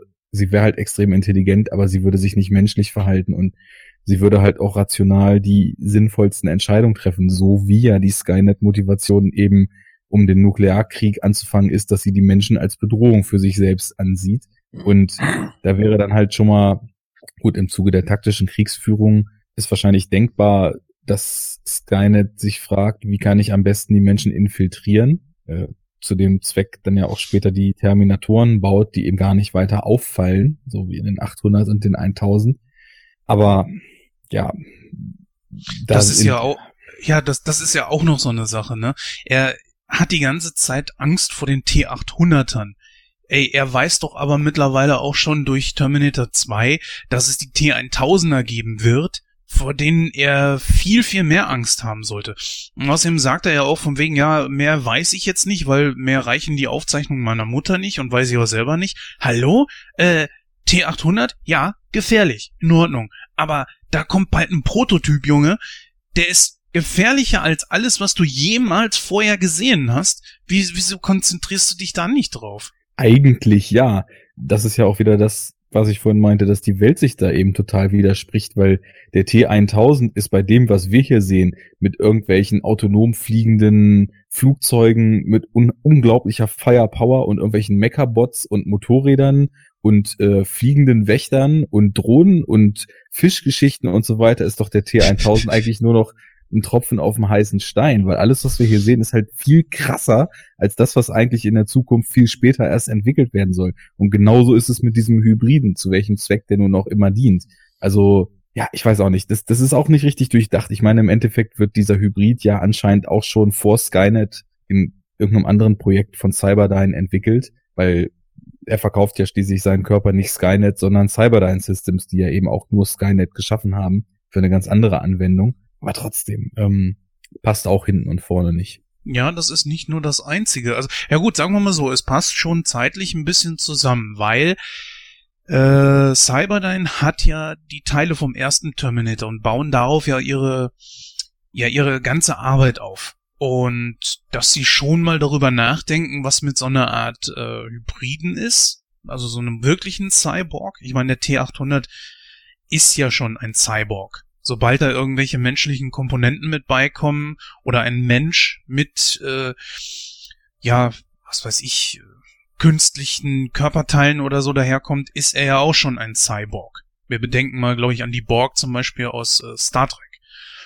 Aber so unlogisch ist das, also würde das zeitlich schon zusammenpassen, dass man sich da mal drüber nach, also dass man da einfach mal drüber nachdenkt, so, was würde denn passieren? Können wir vielleicht Prothesen herstellen oder keine Ahnung? Ja, klar.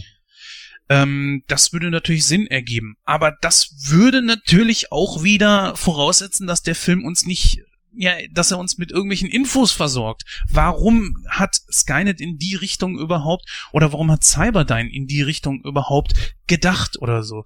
Ich meine, Julian, äh, geht das für dich irgendwie ein? Nee, es passt für mich überhaupt nicht ins, in, äh, ins Gesamtpaket, wie schon gesagt. Also habe ich, hab ich auch Schwierigkeiten mit. Ähm, ich wollte eigentlich jetzt schon so seit geraumer Zeit äh, zum heimlichen Hauptdarsteller, nämlich Anton Jelchin, kommen. Aber wenn ihr da noch, äh, wenn ihr da noch nicht so weit seid, dann können wir das auch gerne noch aufschieben. Aber ich würde nur eine kurze Sache dazu noch sagen, was wir jetzt gerade hier auf dem Tablett haben. Ähm, ja. Diese ganze Geschichte mit dem Cyborg und so weiter. Es wird nicht richtig etabliert und dann kriegen wir später, als dann Marcus bei Skynet quasi in der Haupt Zentrale steht, zwar von Helena Bonham Carters digitaler Reinkarnation ein unfassbar ausuferndes Erklärbär-Segment, in dem sie mit, mit Gibberish um sich schmeißt und tausend Sachen in die Waagschale wirft, aber danach muss ich ganz ehrlich sagen, bin ich so schlau wie vorher. Also da, da wird auch einfach nur so leer rumgelabert, um vermeintlich irgendwas zu erklären. Aber für mich kam da nichts rüber. Also ich habe mich danach sowohl gefragt, nach wie vor, was soll das jetzt eigentlich alles, außer dass man jetzt halt gesagt bekommen hat, okay, du wurdest nur benutzt, um die da zu infiltrieren und jetzt, haha, böse, böse, haben wir die ganze Leitung der Widerstandsbewegung dort eben platt gemacht in ihrem U-Boot. Aber ansonsten, es gibt ganz viele fancy Animationen, wir reisen durch irgendwelche 3D-Digitalwelten und so weiter, aber es kommt nichts dabei rum. Und ja, das wäre es, was ich dazu, zu diesem Cyborg, zu diesem Mensch-Maschine-Hybrid und dessen Platz in der Welt einfach sagen würde. Ja gut, zu dem, ich sag mal, quasi Cameo-Auftritt von äh, Arnie kommen wir gleich am besten noch. Ja, ja lass dann, mal äh, Schauspieler äh, übernehmen, wie Julian schon gesagt hat. ja. Ein bisschen. Ja, äh, Kai Reese, Anton Yelchin, leider schon verstorben. Was ja. Wolltest du gerne vorbringen? Hab ich, glaube ich, schon. Äh, wir haben ja damals, ähm, als er gestorben ist, haben wir auch drüber gesprochen ich fand ihn hier sehr gut und sehr passend und auch sehr charismatisch. Ich hätte gerne noch ein paar Filme mit ihm gesehen oder beziehungsweise man kann ja noch was nachholen, ist ja kein Problem. Ähm, und ich habe ihn damals auch so ganz gut, ich habe mich da ganz gut so reindenken können. Ähm, der junge Michael Bean, also es könnte passen. Man hätte, man hätte schlimmer casten können, meiner Meinung nach. Obwohl Michael Bean ehrlich gesagt nie so der absolute Schauspieler vor dem Herrn war. Ja, aber ich meine, so vom Typ einfach äh, hat man das ganz gut getroffen. Also nee, nee, so meinte ich das gar nicht. Ähm, nee, nee, ich weiß schon, aber Michael Bean, äh, was, was ich sagen wollte, ist, er ist nicht der große Schauspieler vor dem Herrn, aber eins konnte der Typ, er konnte wahnsinnig gut überdrehen, das heißt völlig überspitzt äh, handeln. Das hat er ja in Terminator 1 auch wirklich gezeigt. Also er hat immer so den gehetzten und, und so weiter. Das, das hat er wirklich gut drauf, den so vom Leben geprügelten, das, das konnte der wirklich gut spielen. Mhm. Bei Anton Yelchin, ich finde, ich ist das der bessere Schauspieler, mhm. aber so den vom Leben geprügelten habe ich hier nicht so gesehen. Ja, er war eben noch nicht in dieser Situation, ne, wie wir dann äh, Michael Bean im ersten Teil sehen. Ähm, aber er wird ja sein ganzes Leben schon in irgendwelchen Stadtruinen, wo jede falsche Bewegung dazu führen kann, ja. von Maschinen erschossen ja, zu werden, ja. groß. Und wir wissen ja aus Terminator 1 bereits schon, dass er äh, ja in den Krieg hineingeboren wurde. Er wurde bereits schon mit dem, er ist mit dem Krieg aufgewachsen. Und das, finde ich, sieht man hier bei Anton Yelchin nicht unbedingt so. Es ist ein bisschen zu sehr Comedy da drin. Ähm, auch wenn er jetzt nicht irgendwelche komischen, wirklich, ja, zum lachenden One-Liner drin sind, aber der Typ wirkt mir einfach zu locker. Also da muss ich schon sagen, wer Christian Bale, der jetzt auch nicht der größte Schauspieler vor dem Herrn ist, aber er wirkt als John Connor besser und besorgter um alles als wie Anton Yelchin. Das ist, äh, ja, ich will, der Mann ist natürlich verstorben, viel zu früh, und ich will ihm da jetzt nichts nehmen oder so, aber ich fände auch mir selber gegenüber nicht fair, wenn ich jetzt sagen würde, ja doch, das hat er alles ganz super gemacht. Es hat ja nichts damit zu tun, ob er ein schlechter Schauspieler ist oder nicht. Ich würde jetzt einfach mal sagen, fairerweise, es lag einfach auch am Drehbuch. Das wollte ich auch gerade sagen. Du musst ja in die Gleichung mit einfließen lassen, dass ein Schauspieler, der kann natürlich Charisma haben und so weiter, aber der kann auch in dem Film immer nur mit dem agieren, was ihm da gerade zugrunde liegt. Wenn ich mir Anton Jeltsin mal in einem Film wie Green Room oder so vor Augen rufe, ja. wo er halt wirklich extrem brilliert, dann weiß ich, der Typ kann halt was. Hier ist er ja eigentlich die ganze Zeit nur körperlich anwesend, muss ab und zu mal ein bisschen besorgt gucken oder mal irgendwo langlaufen oder halt total verheizte, ähm, quasi legendäre Sätze aus Terminator bringen.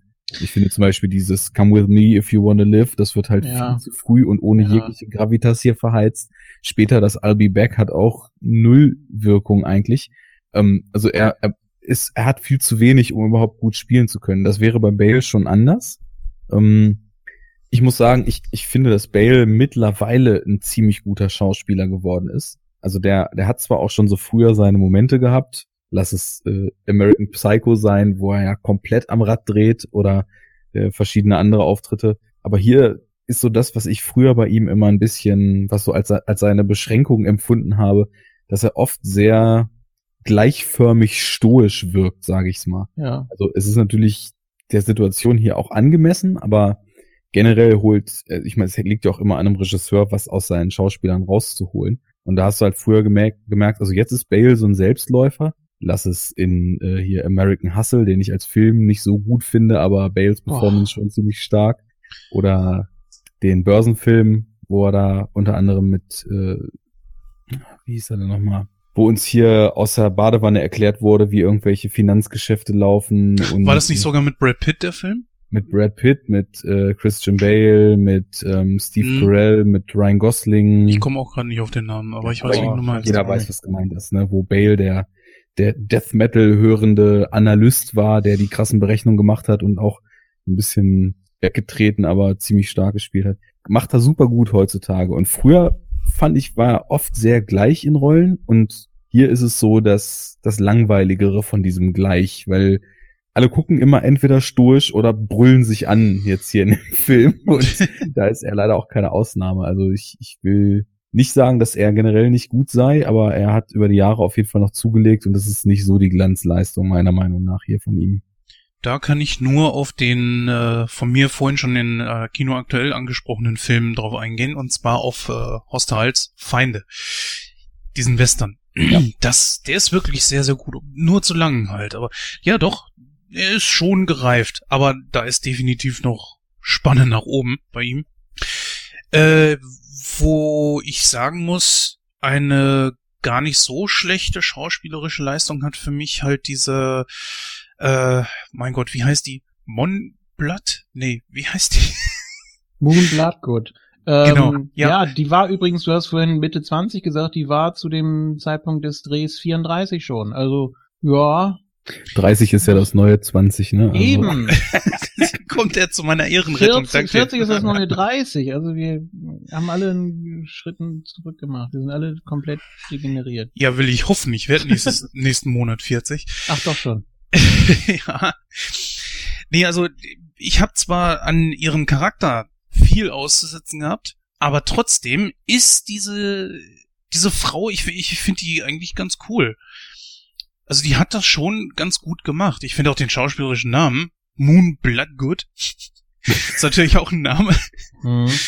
Ein Name wie Silberklang, ne? Aber trotzdem, ich meine, sie hat so ähm, sie sollte halt eben einen Charakter darstellen, der sehr verliebt wirkt und der sehr von dem überzeugt ist, was er da auch macht. Und das hat sie, finde ich, sehr, sehr gut rübergebracht. Da war sie sogar besser als Bale, finde ich. Und vor allen Dingen als Sam Worthington, wo ich sagen muss, Sam Worthington, ich weiß nicht, also stolpert eher neutral durch den Film, ne? Ja. ja da hätten sie wirklich, ja ja. Er wird ja erst am Ende wichtig. Also du hast eigentlich den ganzen Film über keinen richtigen Bezug zu ihm. Mhm. Und dann am Ende merkt man aber, oh, der ist total menschlich und äh, tut hier jetzt auch was für die Zukunft und ist selbstlos und Donnerwetter, der hat sich ja echt gemausert. Also so soll man ihn, glaube ich, äh, dann in Erinnerung behalten nach dem Film. Aber ich sag mal so, dann wär's doch vielleicht besser gewesen, man hätte ihn einen richtigen Terminator spielen lassen wo er keine Emotionen hätte preisgeben müssen. Denn ehrlich gesagt, so toll als Schauspieler ist er jetzt wirklich nicht. Ich meine, guck dir mal Avatar an. Der nee, Film ist ja. Nochmal. Ja, siehste. Und da spielt er ja, glaube ich, sogar die Hauptrolle. Das weiß ich nicht. Ich will den ganzen Film nicht mehr sehen. Oder Sabotage. Der Film war ja auch nicht so der absolute Brüller. Übrigens, äh, hier mit Schwarzenegger, ne? Ja. Ja, aber ich bin nicht so der große David Ayer-Fan, den habe ich noch nicht mal gesehen. Ja, der war auch nicht so sonderlich toll. Wie so ziemlich alles, was David Ayer so in letzter Zeit dreht. Also gut, ich kenne nur Bright und äh, davor irgendwie so zwei, drei andere Sachen. Das reicht mir schon. Also Fury und Bright und ich weiß nicht was noch.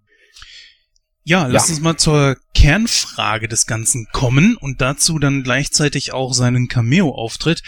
Ist ein Terminator, also ein Film über diese Reihe, ohne Schwarzenegger gut oder nicht? Kann man sich das vorstellen oder eher doch nicht? Äh, anhergehend natürlich auch, das war ja der erste und bisher auch einzige Film ohne Schwarzenegger als äh, T800. Hm.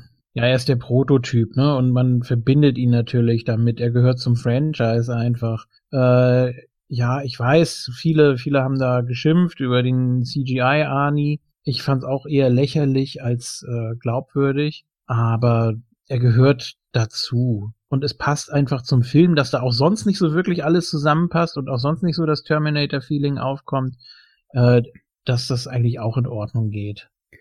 Er ist halt der größte Fanservice da drin, ne? Ja. Also neben verschiedensten One-Linern, die irgendwer ja. mal so beiläufig fällen lässt oder Szenen, die als Referenz an typische Terminator-Elemente dann explizit da drin sind, ist er natürlich das Größte von allem. Und es ist natürlich auch schon echt eine starke Änderung in den Vorzeichen, wenn man das mit den vorherigen drei Filmen, die ja nun mal Terminator 1 bis 3 sind, vergleicht. Ich meine, da ist vieles an dem Film schon eine ziemliche Zäsur. Also zum einen, dass man halt aus der Jetztzeit in die Zukunft geht, das ist schon eine große Veränderung. Und eben, dass Arnold nicht dabei ist, ist mit Sicherheit aus diesen vielen Dingen, die anders sind, dann eben die, der, der größte Kloß, den man erstmal zu schlucken hat. Generell finde ich das aber im Ansatz, muss ich sagen, das, was Terminator Salvation auf dem Papier macht und was er erreichen will, finde ich eigentlich gar nicht verkehrt. Weil du musst überlegen, auch wenn die sich natürlich in ihren Nuancen total ändern und die Rahmenhandlung ein bisschen variiert ist, du hast vorher dreimal eine Version des, des gleichen Films eigentlich gesehen. Terminator mhm. 1, Verfolgungsjagd durch T800, Terminator mhm. 2, Verfolgungsjagd durch T1000, Terminator 3, Verfolgungsjagd durch, ich weiß nicht mehr, wie sie hieß, noch ein krasser upgradeten Terminator. Willst In Terminator 3 war es die Terminatrix. Die Terminatrix, genau. Ja. Willst du jetzt das noch ein viertes und ein fünftes oder ein sechstes Mal sehen und jedes Mal einfach nur irgendwie noch krasseren und noch krasseren und noch krasseren Terminator, der jeweils dann doch wieder von Arnie besiegt wird? Ich muss ganz ehrlich sagen, ich nicht. Wenn ich darauf Bock habe, gucke ich den ersten und den zweiten Film und sehe zwei verdammt gute Filme, die nach 30 Jahren oder nach 25 Jahren noch mhm. absolut nichts eingebüßt haben von ihrer Magie und die einfach als Film perfekt für mich funktionieren. Ähm, die Formel ist, finde ich, ausgereizt. Deswegen so in die Zukunft zu gehen, zu sagen, ich will jetzt quasi mehr oder weniger ein Spin-off eigentlich machen von Terminator. Ja. Ich will jetzt diese Zukunft zeigen, den Werdegang von John Connor und so weiter, finde ich konzeptuell total super. Und auch dass dieser Film, so wie ich es immer verstanden habe, eher so die Origin von ihm ist und dass man ihn quasi in den hypothetischen nächsten Filmen gesehen hätte, wie er so den Krieg gegen die Maschinen führt. Insofern, das, was der Film hier machen will und dabei leider relativ stark scheitert, aber im, im Konzept, das geht ohne Arnold auf jeden Fall. Ähm, wäre Terminator 4 jetzt die Upgrade-Version zu Terminator 3, würde ich da auch Arnie drin sehen wollen, wobei, wie eben ausgeführt, ich mich frage, ob ich diesen Terminator 4 überhaupt sehen wollen würde. Naja gut, wir haben ja noch eine, Entschuldigung, wir haben ja einen Film, der jetzt auch noch danach kam. Mit Genesis haben wir jetzt genau eigentlich, zumindest in ähnlicher Form, wieder diese Erfolgs, ja, ich sag mal, Story, ne, dass äh, ein Terminator als Beschützer in der Zeit zurückgeht und dann mit den ja zu beschützenden durchs Land jagt. Obwohl Genesis what the fuck. Ja, ne, Genesis ist natürlich schon ja recht anders, aber es ist vom Grund her schon ähnlich. Und da ist ja Arnold auch wieder mit dabei. Da aber dann in diesem Punkt dann auch schon weit fortgeschritten mit ungefähr knapp 70 Jahren. Die Frage ist, braucht man das jetzt noch? Will man das noch sehen? Der fünfte ist, äh, ja, der nimmt sich selbst auf die Schippe einfach. Ähm, der dreht einfach alles nochmal um. Ist natürlich unfassbar viel Fanservice drin, weil da eben auch Material aus den ersten Filmen drin ist. Aber ich fand den nicht schlecht, ich fand den witzig. Es wäre schön, wenn es einen sechsten geben würde, weil, äh, ja, wenn man ja auch so ein bisschen was hat liegen lassen. Ich ähm, muss auf jeden Fall, ah, sorry. Nee, ist, also, habe auch immer überlegt, wo ich den vierten einsortiere. Das mit dem Origin, das gefällt mir ganz gut. Mir hätte auch das Ende vom dritten gereicht. Ich hatte da wirklich Gänsehaut, als es dann wirklich losging. Ähm, die musikalische Untermalung dann auch dazu, als dann wirklich der Krieg losging, wovon die ganze Zeit geredet wurde, dass du es eben jetzt wirklich nicht mehr aufhalten konntest. Ähm, das war meiner Meinung nach der dramatischste Höhepunkt auch der, der Reihe. Ähm, wenn man den vierten jetzt einfach mal, ja, kann man ja nicht sagen chronologisch vor den anderen sieht, aber es, ist, es ist so verrückt eigentlich.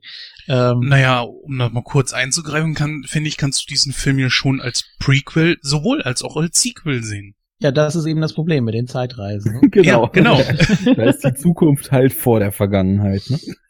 Ja. Ja, also Gemüse, hier Genüses, ne, der hat auf jeden Fall mehr Spaß gemacht als der jetzt hier. Das muss ich schon sagen. Also ich, ich war jetzt dann doch von dem hier leider über einen großen Teil der Zeit so neutral mit Daumen nach unten in Richtung Mensch, der geht aber doch lang, der Film, ne? Und Genüses ja. ist dann doch schon, der ist so durcheinander und so ein Clusterfuck insgesamt, dass man da halt schon ziemlich viel Unterhaltungswert einen Gewissen, sagen wir mal, da rausziehen kann. Die spielen ja eben auch mit den Tropes der Reihe. Da wird dann nicht einfach nur lieblos irgendwann das I'll be back platziert, sondern da darf Arnie es dann wieder selber raushauen und guckt Emilia Clark ihn an und sagt, what? so, als, als Kommentar zum Kommentar ist schon so ein bisschen Meta und der Film ist ja sowieso ziemlich selbstreferenziell und weiß ziemlich genau, was er da alles an chaotischen Elementen in die Waagschale wirft. Also ja, würde mir jetzt auch reichen. Ich weiß nicht, was sie da im sechsten halt noch machen wollen, wenn es denn jemals einen sechsten geben sollte. Ich bin nicht so der Fan von endloser Fortführung von Reihen. Das, das ist, glaube ich, so mein Fazit dazu. Und von mir aus könnte die ganze Geschichte auch gerne ruhen gelassen werden, so wie sie ist. Mm, ja, man könnte theoretisch nach jedem Teil sagen, die Geschichte könnte abgeschlossen sein. Ja, klar. Mhm. Also du kannst es sowieso nicht aufhalten. Äh, John Connor wird geboren, wird dann, wird dann die Menschen anführen und den Krieg gibt es so oder so. Und daher, es spielt sich dann alles im Kopf ab. Du kannst nach dem ersten sagen, okay, reicht, nach dem zweiten, nach dem dritten, nach dem vierten. Ähm, okay, und der fünfte, der stellt das dann eben alles wieder auf den Kopf. Aber theoretisch, ja, ja. man kann immer noch einen draufsetzen. Ja, wolltest du gleich mal dein Fazit mit hinten dranhängen? Denn ich glaube, so ziemlich haben wir eigentlich alles zu dem Film gesagt, ne? Wer jetzt? Ja, du. Du warst ja dran. so, ja, ähm, puh. Also so als einzelner Film wahrscheinlich gar nicht so schlecht. Ich habe wirklich so gehofft, nach dem dritten Teil wieder ins Terminator-Universum einzutauchen. Und äh, die Liste der Schauspieler hat ihr Übriges getan. Ich habe wirklich gedacht, ja, das, das kann funktionieren. Hat es für mich aber leider nicht. Es bleibt viel auf der Strecke ähm, das Gesamtgefüge und die Story und so weiter, das, das nimmt mich einfach nicht mit. Es ist wirklich so ein Spin-off, es ist wirklich für mich äh, Reese a Terminator Story. Ähm, ich finde, wie gesagt, dass Anton Yelchin da gut reinpasst. Äh, kaufe ich ihm ab, den jungen Michael Bean meinetwegen. Ähm, ich bin nicht der allergrößte Christian Bale-Fan, aber äh, passt hier eigentlich soweit ganz gut rein, was auch immer der Film mir sagen will. Äh, ja, Kulisse, Musik, Sounds, weiß ich jetzt gar nicht, ob man da so groß was, was rausholen kann. Ich kann, ach Mann. Der Score, wo du gerade die Musik ansprichst und soll, dass ich dein Fazit reingrätsche, nee, aber okay. war meiner Meinung nach auch außerordentlich schwach und das in Anbetracht dessen, dass er ja von Danny Elfman kam, mhm. hat mich schon fast ein bisschen unangenehm überrascht zurückgelassen, weil der, der grast auch einfach nur bestehende Motive ab und wirkt sonst wie so ein uninspirierter, generischer Teppich, der immer wieder so im Film aufflammt und häufig dann eben auch in Szenen eine Stimmung erzeugen soll, die die Szenen für sich, finde ich, nicht vermitteln konnten und deswegen dann uninspiriert und trotzdem aufdringlich ist. I'll be back. Du, du, du, ja.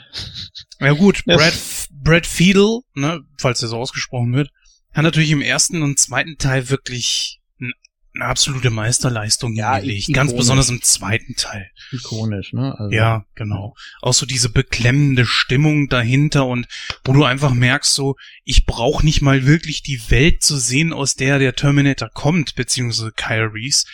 Das zieht einen ja so schon runter. Also um das jetzt mal so ins Gesamtkonstrukt dem also zur restlichen Reihe zu sehen, oh, ich, ich möchte ihn eigentlich, wenn ich äh, die Reihe mir nochmal angucke, möchte ich den wirklich überspringen. Ich gebe ich, ich geb traditionell Filmen, die ich nicht nochmal sehen will, ja immer weniger als 50 und pendel mich dann hier so bei 42 ein. Mhm, mhm. Ja, tut mir leid. Mehr, mehr geht nicht. Weil äh, ich war das erste Mal enttäuscht, beim zweiten Mal wusste ich, was mich erwartet. aber weiß nicht, vielleicht muss ich ihn noch mal im Original gucken oder was, aber hat mich nicht, hat mich nicht mitgenommen. Tut mir leid. Wird also sich auch im Original nicht groß ändern. Also ich habe jetzt auch, wenn wir gerade bei Punkten sind, also ihn jetzt nach dem Schauen auf meiner Letterbox-Liste da von drei von fünf auf zwei von fünf runtergestuft. Also bin jetzt auch dann ziemlich genau bei 40, wenn wir jetzt auf der 100er Skala sind, weil also ein Film, wo ich dann trotz unglaublichem Getöse und relativ hohem Production Value dann so gerade im Finale, ah. wo sich gekloppt wird, dann gegen ankämpfen muss, nicht ein bisschen wegzudösen, obwohl es mitten am Tag ist. Da läuft schon einiges falsch und da haben wir, glaube ich, auch viel erörtert jetzt, was für uns alles nicht funktioniert und er ist für mich jetzt auch, vorher hatte ich ihn, glaube ich, noch über Genesis, aber ich habe ihn, wie gesagt, auch nee. nur einmal damals im Kino gesehen. Und jetzt ist er für mich, glaube ich, auch das Schlusslicht der Terminator-Reihe. Ja, auf jeden Fall. Schwierig jetzt ein Fazit zu ziehen. Viel Positives kann ich aus dem Film nicht mitnehmen. Äh, also ich finde es auch gar nicht so schlecht, wenn jetzt tatsächlich Cameron sagt, wir knüpfen jetzt einfach mal an Teil 1 und 2 an Wobei ich es ziemlich dämlich finde, zu sagen, okay, wir klammern jetzt Teil 3 aus oder so. Man könnte jetzt sagen, okay, wir machen jetzt Terminator 4, nennen ihn auch tatsächlich so und das knüpft dann halt eben an Teil 3 an und das andere sagt man ist irgendwie, ja, eine andere Zeitlinie oder so. Wo Genesis ja auch, ich sag mal, gut für Werbung macht. Ja, das auch, ich sag mal, äh, legitimi legitimisiert was für ein schweres Wort am späten Abend. Legitimiert, ja. Legitimiert, ja. Das macht schön. doch nicht künstlich schwer. Oh. Also gut, ich gehe ein ganz klein bisschen höher. Ich gehe auf 45 Prozent, ähm, womit wir dann auf einen Durchschnitt kommen von 42,3 Periode, also 42 Prozent. Ich glaube, das sagt alles über den Film aus. Äh, ich habe jetzt zum Beispiel damals schon so einen kleinen Markout gehabt, als man ja diese, diesen Schwarzenegger T800 dort gesehen hat. Aber eher so auch, weil ich zumindest damals äh, schon beeindruckt war, dass man so etwas jetzt machen kann und wie so etwas aussieht und wie weit man mit dieser Technik heutzutage ist. Und äh, wenn wir da einen Grand Moff Tarkin in Rogue One sehen, finde ich, sind wir da schon sehr, sehr weit. Nicht am Ziel angekommen, aber okay. Und der Witz dabei ist, viele sagen ja auch so, ja, Cushing, äh, Computer generiert, das sieht man. Ja, das ist richtig. Ähm, aber gerade hier so, ich meine, Genesis ist da ein kleines ja, Beispiel dafür, würde ich sagen, stört mich das nicht ganz so, weil wir es ja mit dem Terminator auch mit einer künstlichen Maschine einfach zu tun haben. Und deswegen kann ich schon sagen, ja, ist okay. Weil meistens ist es, wenn es auf diesem, ja, diesem Face-Off oder wie man das genau nennt, ähm, sieht man das, glaube ich, so an diesen leblosen Augen. Das hat mich auch bei Cushing gestört. Also besser gesagt an, an Talkin. Ähm, ja, der Film fällt für mich auch total raus aus der ganzen Reihe und ich glaube, wir haben wirklich alles dazu gesagt noch einmal muss ich mir jetzt nicht die nächste Zeit geben und ich muss gestehen, ich bin auch zweimal eingepennt. Einmal nach der ersten Hälfte. Und dann, nachdem ich, ich habe mir dann die zweite Hälfte heute nochmal angucken wollen und bin dann auch wieder eingepennt und habe dann einfach nochmal kurz eben zurückgespult zu wesentlichen Teilen der Story. Und äh, Rest habe ich mir durchgelesen. Ich habe dann echt auch keinen Bock mehr gehabt. Manchmal sagt das schon einiges. Hm. Ich tippe mal, das, was dem Film in finaler Konsequenz fehlt, ist einfach, dass der CGI-animierte Schwarzenegger nochmal sowas wie You should not drink and bake sagt. Und dabei belassen wir es von meiner Seite. Ja, liebe Hörer, damit wären wir jetzt tatsächlich auch durch diesen Film durch. Es bestätigt sich immer wieder, was ich denke. Ja, schlechte Filme sind wirklich miserabel zum Gucken. Sie bieten inhaltlich für Diskussionen aber viel, viel mehr als wie wirklich gute Filme. Zumindest meistens. Am besten ist, wenn du unterschiedliche Meinungen hast. Hatten wir jetzt auch nicht so wirklich. Nein, das nicht, aber ähm, es kam viel gutes Gesprächsstoff dabei herum. Also das, ich fand die die Anregungen, die ihr da hattet, wirklich sehr sehr gut und äh, das war sogar besser als das, was der Film zu bieten hatte. Also unseren Exkurs mit den Zeitreisen, das fand ich am besten. das, das müssen wir dem Film jetzt äh, zugute halten, dass der so eben so ein bisschen Lücken gelassen hat, dass man auch so ein bisschen ausschweifen konnte. Ja, definitiv. Also wir können ja auch gerne mal ein Zeitreise-Special äh, innerhalb von Nightcrow machen. Dass man dann sagt, gut, wir sprechen jetzt keinen einzelnen Film oder so, sondern machen das einfach mal so. Das können wir auch gerne machen. Ich glaube, damit komme ich dir dann auch ziemlich gut entgegen. Ja, die unterschiedlichen Zeitreisetypen einfach, die es gibt. Ja. Ja, äh, damit würde ich jetzt einfach diese Diskussion mal abschließen. Es ist ja auch schon ziemlich weit fortgeschritten in der Zeit und ich glaube mehr als wir eigentlich geplant hatten. Deswegen würde ich mal sagen, hören wir uns in der Verabschiedung wieder. Ja, liebe Hörer, das war es eigentlich schon mit der Ausgabe Nummer 103 mit einem sehr interessanten Thema, mit einem sehr, sehr interessanten Gast. Ähm, bevor ich jetzt äh, Danke sage, Arne, und dich gerne nochmal zu einem ja mehreren Filmen sogar ja mal einladen würde, weil ich einfach glaube, dass du da sehr gut passen würdest. Ähm, ich wollte dich anfangs ja noch mal was fragen und das hatte ich jetzt äh, in Kino aktuell total vergessen. War nämlich, ähm, wie passt das eigentlich für dich zusammen, für jemanden, der Superheldenfilme ja in sogar einem dementsprechend thematisierten Podcast bespricht, zusammen, dass wir einen Spider-Man im MCU haben, aber jetzt Sony mit einem Venom Singlefilm um die Ecke kommt. ja, äh, ganz großartig natürlich. Also, ich meine, ich bin ja der ganzen Comic-Materie und so weiter logischerweise nicht abgeneigt. Ich meine, ich lese ja sogar auch auf moderatem Level selber Comics und auch Superhelden-Comics und so weiter.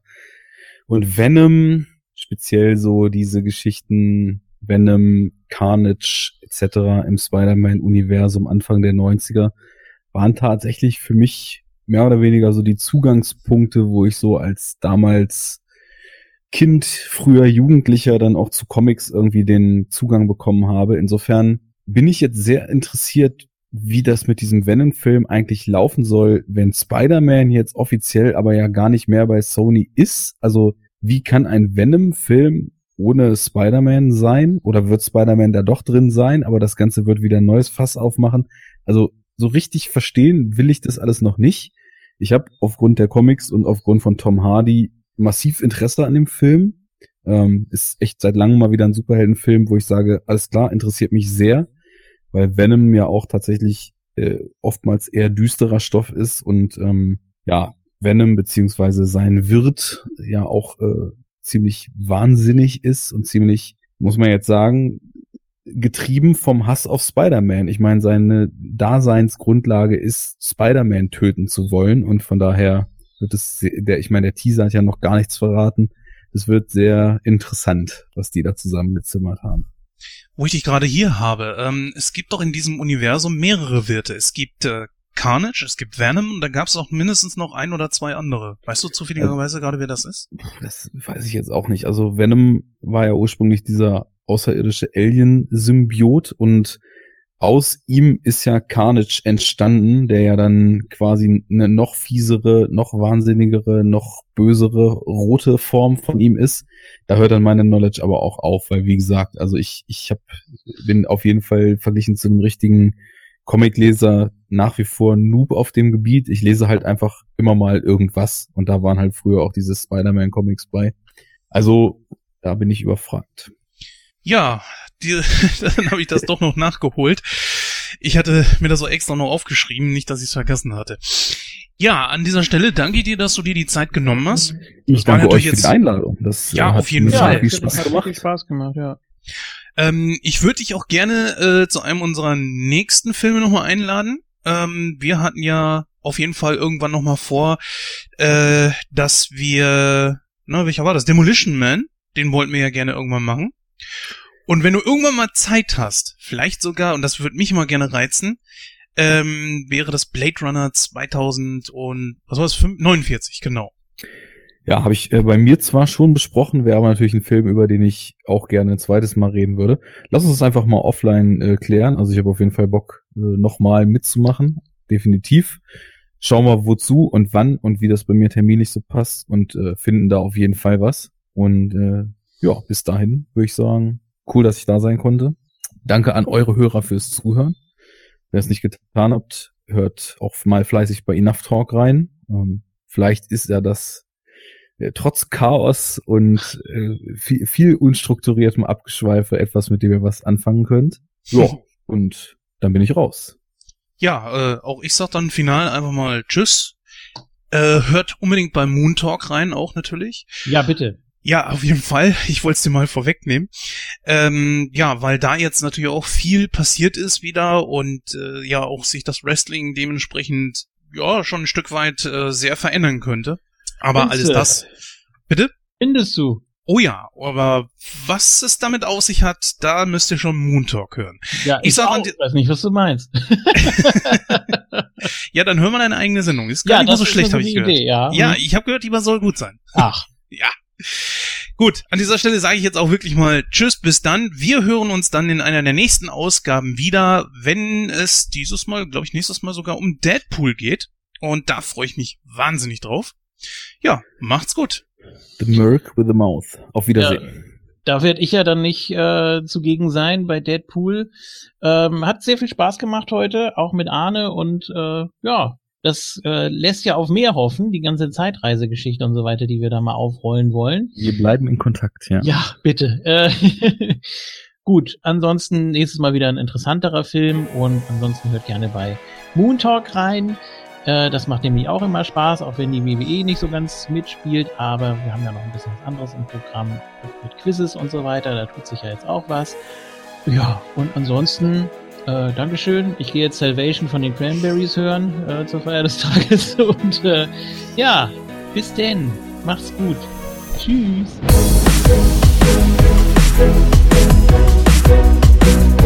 Musik